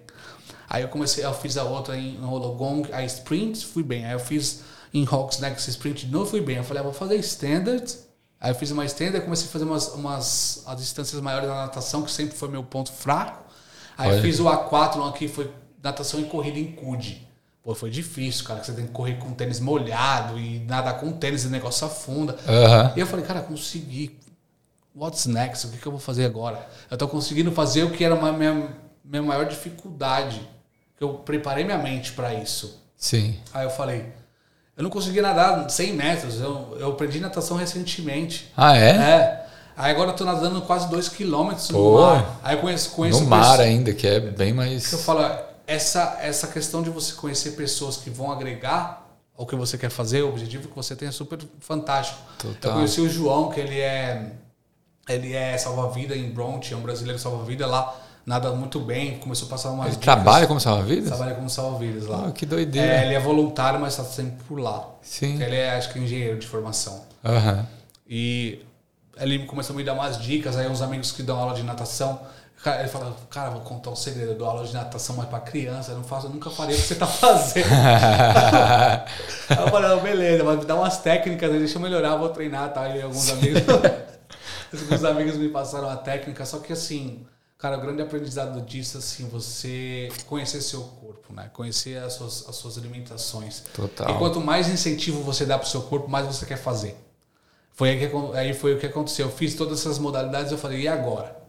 O que, que é o próximo? O que, que eu fiz? Me inscrevi pro Ironman. Half que... Ironman agora em setembro. Setembro? Em setembro. Mano, mês que vem. Em setembro agora no, em Western Sydney, né? em Penrith. Da... Ah, ah, vai ser. É, vai ser meu, agora, meu amigo tem um restaurante lá em Penrith. Convido todos a ficar na torcida assim. Ainda tô meio. Eu tô voltando aos treinos porque eu tive Covid, né? E Sim. não tá normal o meu treino. Tô voltando com bastante Você sentiu a diferença? Mas eu ainda vou tentar. Acho que eu vou tentar. Chegando mais próximo, eu vou saber se eu vou ou não, mas eu já tenho um plano B, que era fazer o Ironman em, em Western Sydney aqui e fazer um em Perth, que é em dezembro. Então, se eu não conseguir fazer esse setembro, eu vou para lá. Você pode mudar a data? Na verdade, eu, eu, vou conseguir porque eu tenho provas né, do Covid. E eu já, já, tinha já no planejamento que eu falei, eu vou fazer, vou, vou ver como que eu vou me adaptar a isso e eu vou fazer o de Perth de qualquer forma. Que né? da hora. Que é uma outra modalidade. Aí o Ironman já a brincadeira começa a ficar um pouquinho mais. Que aí são quantos são quilômetros a, de natação? 2 km, 1.9 nadando, que a natação não muda muito comparado com só 400 ali a mais, mas 400 a mais no montante ali já, já é alguma coisa. É. é 1.9 nadando, a 90 pedalando, 90 km pedalando e 21 correndo.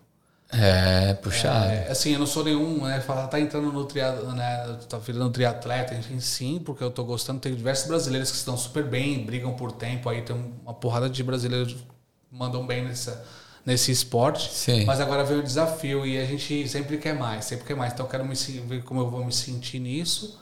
Tenho intenção de fazer um full, mas aí a vida tem que mudar a rotina de tempo. O que, é um full? O, full? O full iron, que é esse que eu vou fazer, é o, a, o Rafa, é o metade. Ah, tá. Entendi. O, o full é o dobro disso. Eita porra. O full, eles são 3.8 nadando. Nossa senhora. 180, 180 pedalando. pedalando e 40, e 40 correndo. 42 correndo. 42 correndo. Então, assim, é, tem, tem pessoas que eu conheço que fazem full cinco vezes por ano. Ah, sim. É possível, entendeu? Sim, sim. E o que, que esse esporte trouxe? Né? Disciplina, muita disciplina, conhecimento do meu corpo. Sim. Não abusar. Networking. Também conhece uma galera. As pessoas que participam disso são pessoas assim que estão à procura da melhoria contínua para conhecer o, o, eu deles. Que, eu posso explorar mais sobre meu corpo, minha mente. Pessoas geralmente que são CEOs de empresas. Né? Esse estereotipo, esse estereótipo que tem esses tipos de, de modalidades, né? E eu conheci pessoas fantásticas, cara. O que, o que me fez, na verdade, fazer o Ironman foi que, assim, você sempre cria limitações. Eu falei, comecei a quebrar isso. Então, esse ano, eu sempre falei, eu nunca vou conseguir correr 21, porque eu sempre corri 10, 15 quilômetros. Sempre gostei de correr. Me dou bem na corrida. Sim.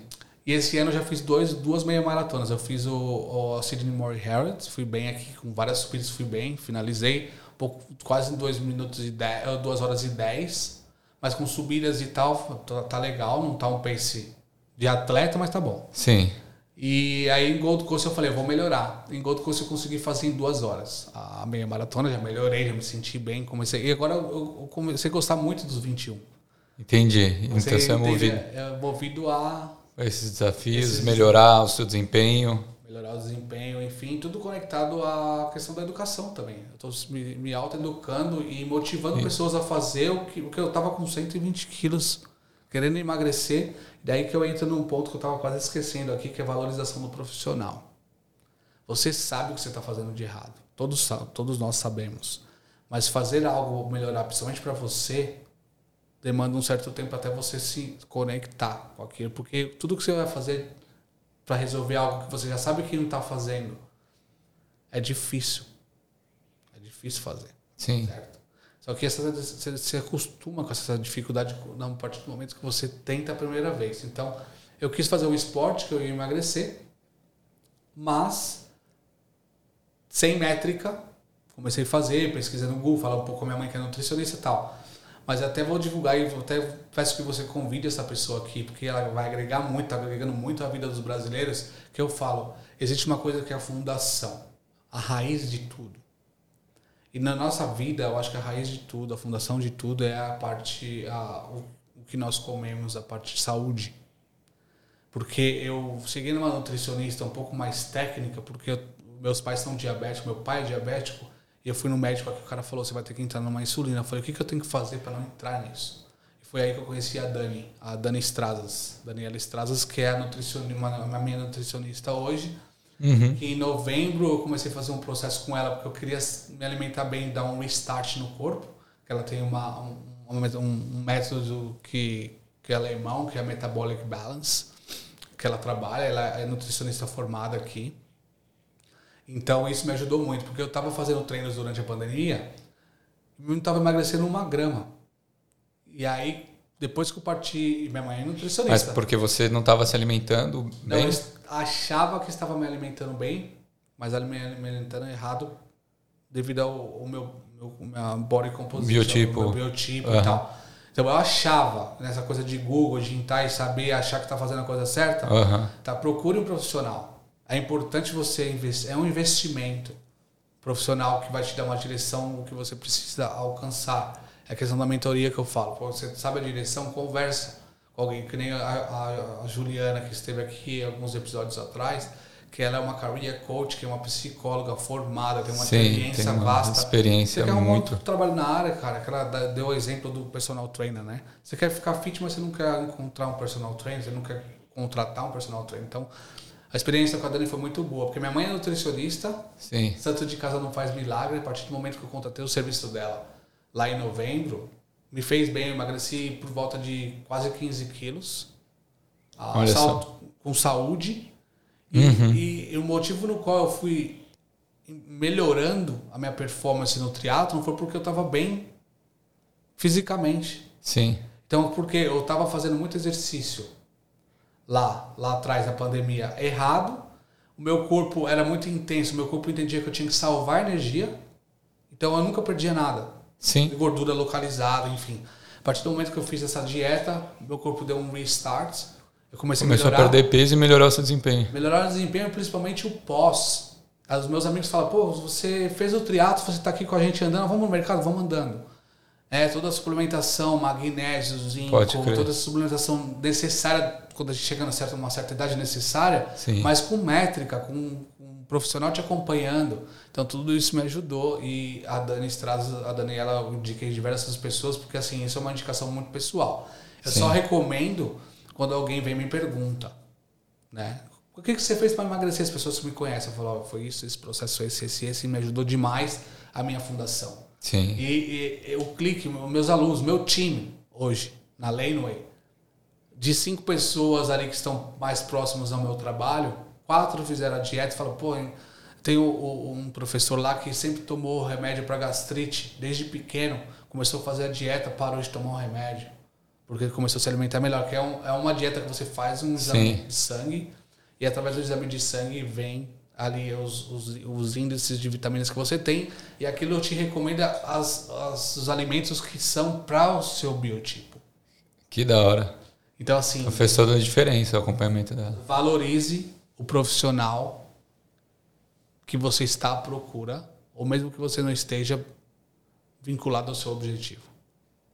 Pô, que da hora. Muito boa essa Então, dica. assim, é, essa questão do Ironman ou do, do triatlo, enfim, tudo que eu faço é principal- principalmente disciplina. Né? E que, que eu falo, eu falo hoje. Pô, requer mesmo, Requer né? disciplina. Imagina, isso é doido. Eu, eu corro e nado e pedalo no mínimo três vezes por semana, cada modalidade. Porque se eu não fizer isso, eu não consigo nem começar a prova. Aí tem a questão da desculpa. Muita gente, todos nós temos alguém que nós Você conhecemos. fica na sua cabeça assim, ah, mano, não vou conseguir terminar, ah, ou você se, se motiva assim, não, vamos, vamos até o fim, pode estar doendo, pode estar chovendo, pode estar caindo o mundo. Eu acho que você está lendo minha mente, cara. É? a- alinhado à lógica aqui do que eu estava falando, existe uma. Você, você, você direcionar o seu, o seu pensamento, tudo que você di- di- direciona, você alcança. Uhum. E aí eu, eu tive um coach agora, tava na Gold Coast, eu tava com a blusa do Iron Man, aí veio um cara conversar comigo e eu tava à procura de um coach. E esse cara veio e ficou uma coisa marcada, uma direção que ele me deu que funcionou. Ele falou assim, cara, no triatlo, você chega numa fase que quanto mais rápido você fizer, por mais que isso... Você chega numa fase que vai doer, você tem que lidar com a dor. Sim. Mas se você for cada vez mais rápido, você vai sofrer menos. É Aí mesmo? eu fiquei com aquela coisa, cara, na cabeça. Quanto mais rápido eu for, menos eu vou sofrer. Quanto mais rápido eu for, menos eu vou sofrer. E eu diminui meu tempo na maratona, na meia maratona de, da Gold Coast, porque eu tava com isso na cabeça, joguei esse sinal pro meu cérebro, e eu fui mais rápido para sofrer menos. Aham. Eu comecei a mentalizar isso, mentalizar isso, mentalizar. E a vida é assim. Né? Às vezes a Sim. gente não mentaliza o positivo e mentaliza, vem o negativo primeiro. Você fala, não, não, não. E o triatlo é isso, é a disciplina, é a determinação, é a direção que você está dando para o seu corpo, é o entendimento do seu corpo. Outro exemplo, chamei os amigos para fazer o triatlo. Eu falei para eles assim, não subestime o tempo. Eles foram se inscrever na segunda modalidade do sprint. Legal. Eles... Logo na segunda. Legal, é. gosto de determinação também, atitude. O cara, não, vou fazer, vou fazer, beleza. Só que assim, avalia, eu já fiz algumas vezes. Escute o seu corpo. É. Entenda o seu corpo. Valorize o que ele está te dando de sinal, né? E aí na, a gente saiu da natação, os caras saíram na minha frente. Aí eu falei, legal, tá, a gente se encontrou na transição. Aí pegou a bike, aí os caras na bike pedalando forte no começo. Aí eu falei, eu passei do lado deles uma hora, eu falei, ó, pega leve. Segura, porque a gente tem mais 18 quilômetros. A gente só pedalamos dois. Segura. Não, não, tô bem, tô bem, tô bem. Legal, falei, olha, eu não faria isso. Eles continuaram na minha frente, foram embora. E eu controlando o meu corpo. No seu ritmo, no meu ritmo, na minha experiência e tal. Por quê? O corpo entra numa adrenalina, ele vai pedir mais. Só que não é só isso, a prova ainda tem, tem a corrida. Sim. Tem a corrida, meu querido. O que, que aconteceu? Eles chegaram na bike, fizeram a transição na minha frente, acho que estavam uns, eles davam uns 10 minutos da minha frente. Eles pedalam bem, né? Confiança, sim, sim. né? Tá no, terra, uhum. tá no plano ali, né? Tá dando confiança. Foram embora. Aí na corrida eu passei, eu falei, e aí, cadê que... os caras morrendo, cara, na corrida? Ah, ah no primeiro quilômetro, ai oh, meu Deus, tô morrendo, não sei o que, eu preciso parar uns andando. Já falei, eu avisei. Sim. Mais uma modalidade. tá muito ansioso, controla. Então tem, tem muitos aprendizados do triatlon que eu trago para a vida real. E eu, Sim. tudo que eu ensino, né, hoje eu trago para a vida prática, né, do, do, do, esporte, enfim. E eu falei para eles, aí eu passei, eu cheguei na frente deles e tal, mas eu falo, escute alguém que tem um pouco mais de experiência com você. Uhum. Porque é, até mesmo eu citei aqui Pitágoras, né? Pitágoras tem uma frase, a, a sabedoria, né? A frase de sabedoria que ele tem, que é silêncio é a frase de maior sabedoria da vida. Hum. Saiba escutar. Né, as pessoas. Saiba escutar você, o seu corpo, que ele te pede. Uma meditação, você se desconecta, mas você consente o seu corpo. Você escuta os pássaros falando. Escute, Sim. que a melhor sabedoria é o silêncio. Né? Oh, que legal. Citação do Pitágoras aí. Muitas pessoas fazem isso, falam isso adaptada. É, falando um pouco de filosofia, mas é isso, cara. É, no, no contexto geral, toda essa questão do esporte, toda essa questão do aprendizado de vida tal, tento sempre trazer agora para dentro da casa de Laneway. Laneway, o que, que eu quero fazer com a Laneway? Sim. Então a gente ensina inovação, ensina empreendedorismo, ah, ensina. Não, não ensina. Ensina acho que nem é a palavra, facilita. Tá. As pessoas, as então pessoas vocês são fa facilitadores lá. Nós facilitamos a, o aprendizado, porque nós temos a metodologia de Design Thinking como a principal para o ensino Tá. Uh, e também Project Based Learning, que são projetos práticos. São os assessments, né? Uh, os, nos assessments, geralmente nas escolas de ensino vocacional, porque assim, ensino vocacional na Austrália ele é muito framed. Ele é muito. Ele tem uma regulamentação e a regulamentação é pesada. Muito pesada. Então, quando a escola vai em cima de você do attendance, ela vai em cima de você ah, dos assessments bem feitos, se você está fazendo plágio ou não, porque a gente sofre, um, sofre uma porrada muito forte dos auditores. Entendi. E existe um sistema e todo mundo tem acesso a isso, é o training.gov. Lá tem todo o currículo que uma escola pode escolher, o que tem que fazer para abrir aquele curso e aquilo que a gente segue. Quando o auditor vem, ele vem firme, tá? Então, é, existe o frame, só que assim, a gente olha para o frame, o que tem que ser feito como escola, só que a gente tem que sair um pouco do cotidiano, trazendo para a modernidade, que é, beleza, eu tenho um acesso. Tanto é que hoje nós encontramos lugares, pessoas que fazem devidamente que, correto, é, indevidamente assessment, não façam que vendem isso. assessment, né? E principalmente agora eles estão criando um time de investigação. Se você faz isso, tome muito cuidado, porque isso é muito sério. Tá? É muito sério. Ah, mas, enfim, existem plágio, existem formas, o governo sabe disso, eles estão atrás de corrigir isso. Tá. Ah, então, o que a gente faz? Existem os assessments que são muito parecidos com case study, porque existem empresas que são especializadas em criar esse design baseado no que o governo quer e elas vendem esse conteúdo para várias escolas. As escolas vão readaptar um pouco, mas elas, elas compram desses providers porque esse provider está com né, o compliance está correto. Tá. Quando vier um auditor, está tudo certo ali. Então, o que a gente faz é contextualizar esse assessment. Então, muitos assessments são parecidos aí nas outras escolas, é, e muitas outras escolas mais tradicionais, eles mantêm aquele, aquele padrão ali e aquilo, aquilo que o cara tem que trabalhar com o que o professor deu para ele. Na Laneway, o que a gente faz? A gente dá essa possibilidade para um cara que quer trabalhar esse case study, né, que nós demos esse case study para ele. Tá. Porém, nós trazemos a opção também de um case study real. Eu vou algumas, por isso que eu estou sempre em eventos, né? Sim. É, me conectando com várias outras empresas grandes, porque eles têm, toda empresa tem um problema. Eles vão trazer esse problema vinculado àquela, àquele, àquele tema Sim. e eles trazem um problema real para um aluno solucionar. Por que, que eu faço isso? Porque aí tem, é legal. Porque tem muito aluno que tem um mindset empreendedor, mesmo que ele não tenha, ele aprende aquilo no curso de empreendedorismo e leva isso para o intraempreendedorismo, que é trabalhar para alguém com um mindset empreendedor, que é o que o mercado pede hoje. Tá?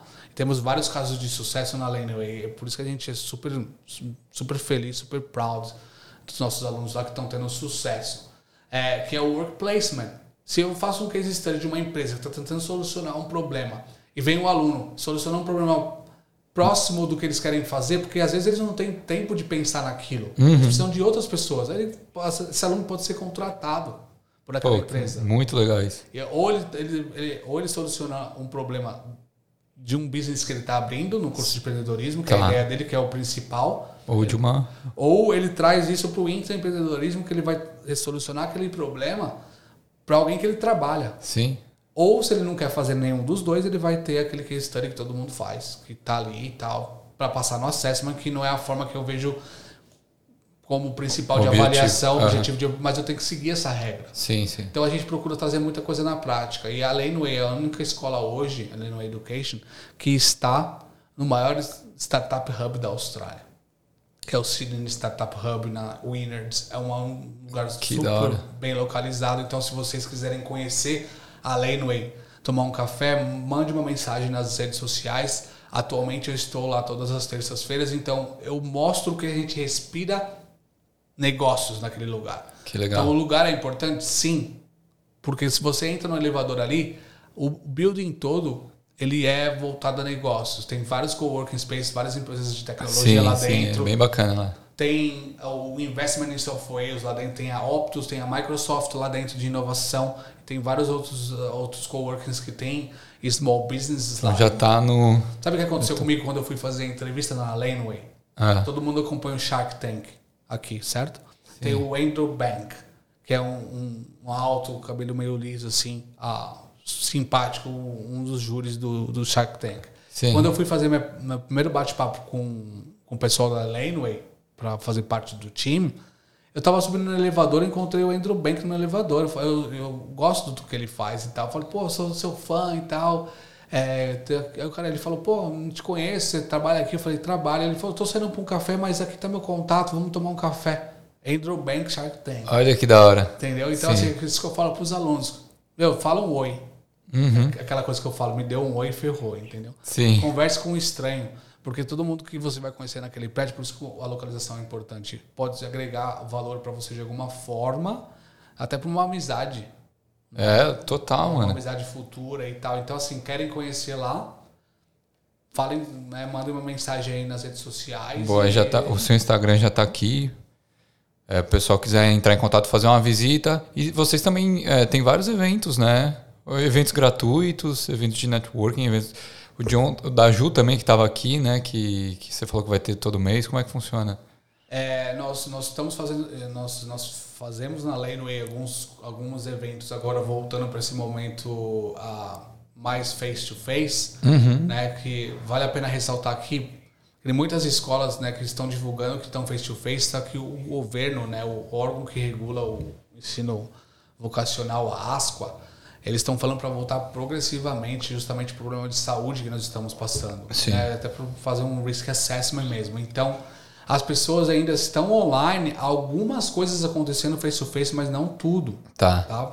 É uma, e nós temos então, eu falei, eu quis dar esse embasamento porque nós temos algumas palestras que estão acontecendo só para os nossos alunos, mas tem muitas palestras que nós estamos fazendo também para o público em geral. Então, Tá. por exemplo, a, Ju- a- a palestra da Ju, uma coisa que está acontecendo para o público em geral.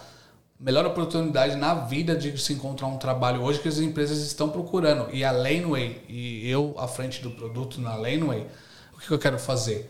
Eu quero ajudar o governo a fechar esse gap. Então, hoje, nós temos diversos talentos na Laneway que podem trabalhar para diversas empresas, só que essa comunicação não está clara. Então, eu estou tentando fazer esse oceano se aproximar ou as pessoas nadarem um pouco mais Sim, com aproximar. com agilidade para que as, as empresas venham, me falem o tipo de profissional que elas estão precisando e eu mostro para eles o que tem dentro da lei no de talento dentro para poder suprir essa necessidade do mercado em si e estarei na nós temos um evento em Melbourne, uma expo, uma- um congresso internacional global que vai acontecer na semana que vem.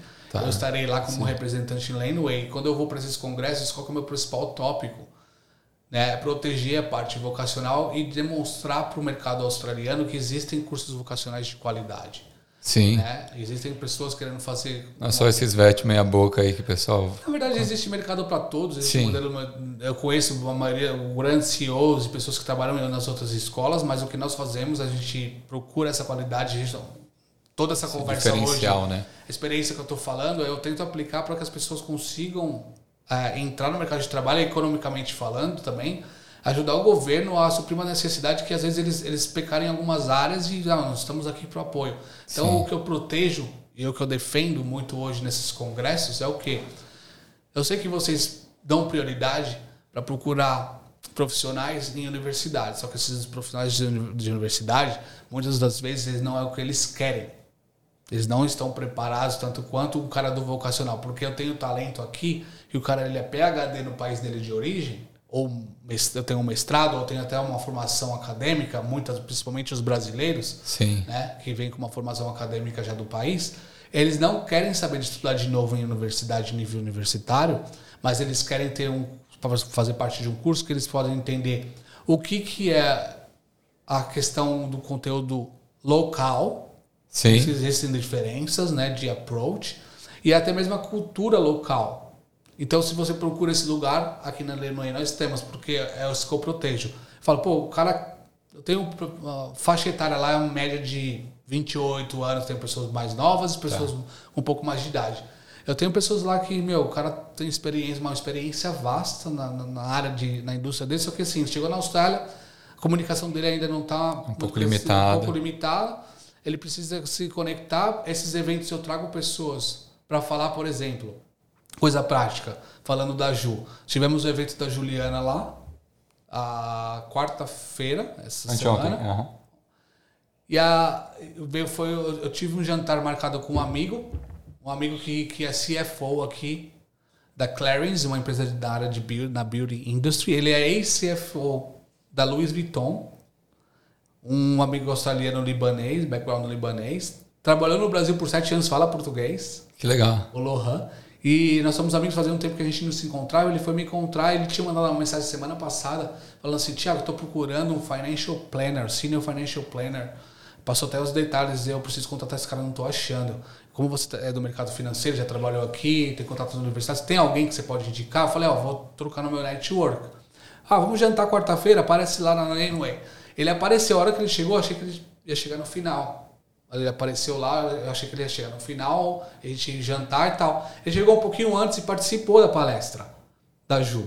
Aí eu pensei, cara, melhor oportunidade que essa não existe. Eu falei, Lohan, eu vou te colocar lá na frente e você vai falar como recrutador e, e executivo procurando um profissional, o que você procura num profissional nos dias de hoje. Olha que cara, da aí bateu certinho, a galera foi um improviso, a galera ficou até assim, falando, nossa, cara, e olha o contato.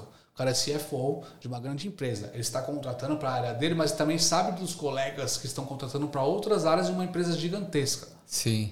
Aí ele falou lá sobre as pessoas que tiveram contato com ele e foi uma coisa muito natural. Que bacana. Então, assim, é esse tipo de, de vibração, esse tipo de, de, de a conexão que eu estou tentando trazer para dentro da Laneway.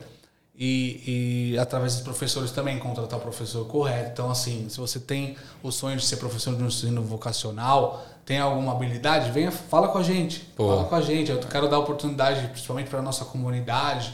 Enfim, é, aí estão meus contatos, vocês vão ter abertura de conversar comigo, mas é, é isso que eu tô. É, eu acho que eu me encontrei na parte educacional. Tenho algumas habilidades. Sim. Né? Se eu tiver que vestir um chapéu eu visto o chapéu da parte financeira, econômica, porém dando muita, muito na ênfase. Na... Tá. Muita ênfase na evolução educacional. E eu estou fazendo um research muito deep. Eu posso abrir aqui. É, estudando o que realmente é, é, educação vocacional. Foi lá na história, lá atrás, desde quando começou e como que eu consigo evoluir, porque eu estou conversa com o governo. Que da hora. Eu, eu represento uma, uma instituição privada que Sim. trabalha com design de educação. E os nossos Isso é cursos é não são só para estudantes internacionais. Nós temos estudantes domésticos também. Uhum. E nós temos os nossos módulos dos nossos cursos sendo ensinados dentro de empresas grandes aqui. Então, não só, então essa questão da qualidade vem, tem todo um, um background, tem todo um papel, tem todo um trabalho de produto, tem todo um trabalho de student experience. Que, que, qual que é a experiência que eu vou passar para esse estudante, né? se realmente ele quer estudar acompanhando as regras que a Austrália pede. Sim, os requerimentos. Né? Pensando né? os requerimentos, mas podendo sair a, um pouco da, do tradicional e aproveitando o espaço que eu tenho. Lógico, que da hora. É basicamente isso. Incrível. Mano, eu queria agradecer sua presença no podcast. Eu aprendi muito. Espero que o pessoal também tenha aproveitado. É, eu sempre termino com uma pergunta aqui. Legal. Vou pedir para você assinar aqui a bandeira que, que eu tenho, colocar a data de hoje, sua assinatura e o que, que a Austrália representa para você em uma palavra. Ótimo. Tá? Deixa eu. Deixa eu mudar um pouco o microfone. Pode ser com a prata ou com a preta. Enquanto você vai, vai assinando aí. Galera, espero que vocês tenham curtido o episódio.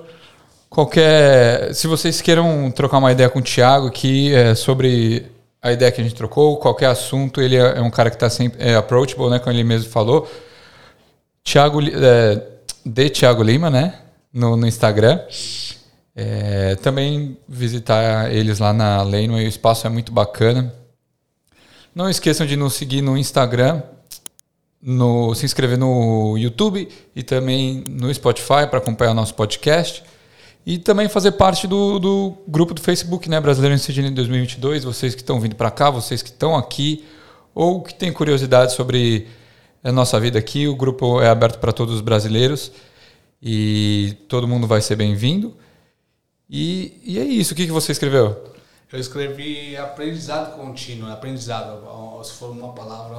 Aprendizado, aprendizado que é isso que. A, e você aprendeu muita coisa, que continua aprendendo todo dia. Todo dia, porque a minha paixão é conversar com pessoas e sempre aprender. A gente tem muito que aprender uns com os outros e a educação do futuro é essa. Que legal, mano. Que da... Você curtiu o episódio? Muito. Eu curti muito o bate-papo, mano. Obrigado mesmo. É, você tem algum recado final que você queira passar pro pessoal? O, os contatos pode ser pelo, pelo Instagram mesmo, o pessoal que quiser falar com você, tem algum. Sim, eu, eu a gente acabou que emendou um, um assunto no outro, mas é, tem bastante coisa para dividir. A direção essa é educacional hoje, baseada numa experiência, experiências práticas que acontecem aqui. Então, se você está à procura de experiências práticas, aí está meu, meu Instagram. Ah, a gente pode dividir muito isso. E o recado que eu vou dar, muito obrigado, meu. Imagina, o papel aqui é, é super importante para a economia do país e para quem está chegando ou para os que já estão aqui meio que uma zona de conforto. A ideia é inspirar mesmo. Exatamente. É, o, que eu, o que eu costumo dizer é recado final.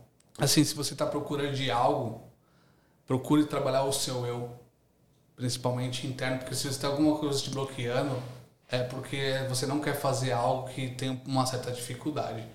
Mas faça esse algo, faça esse algo. Tem até uma frase aqui que eu posso. Cadê meu celular?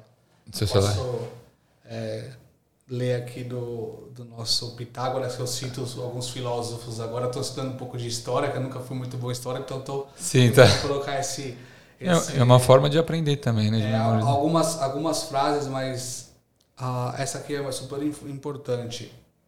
Ah, da questão de você querer ajudar muitas pessoas e às vezes as pessoas não estão tá correspondendo, é a primeira, a primeira frase do Pitágoras é ajude teus semelhantes a levar a carga, mas não as carregues.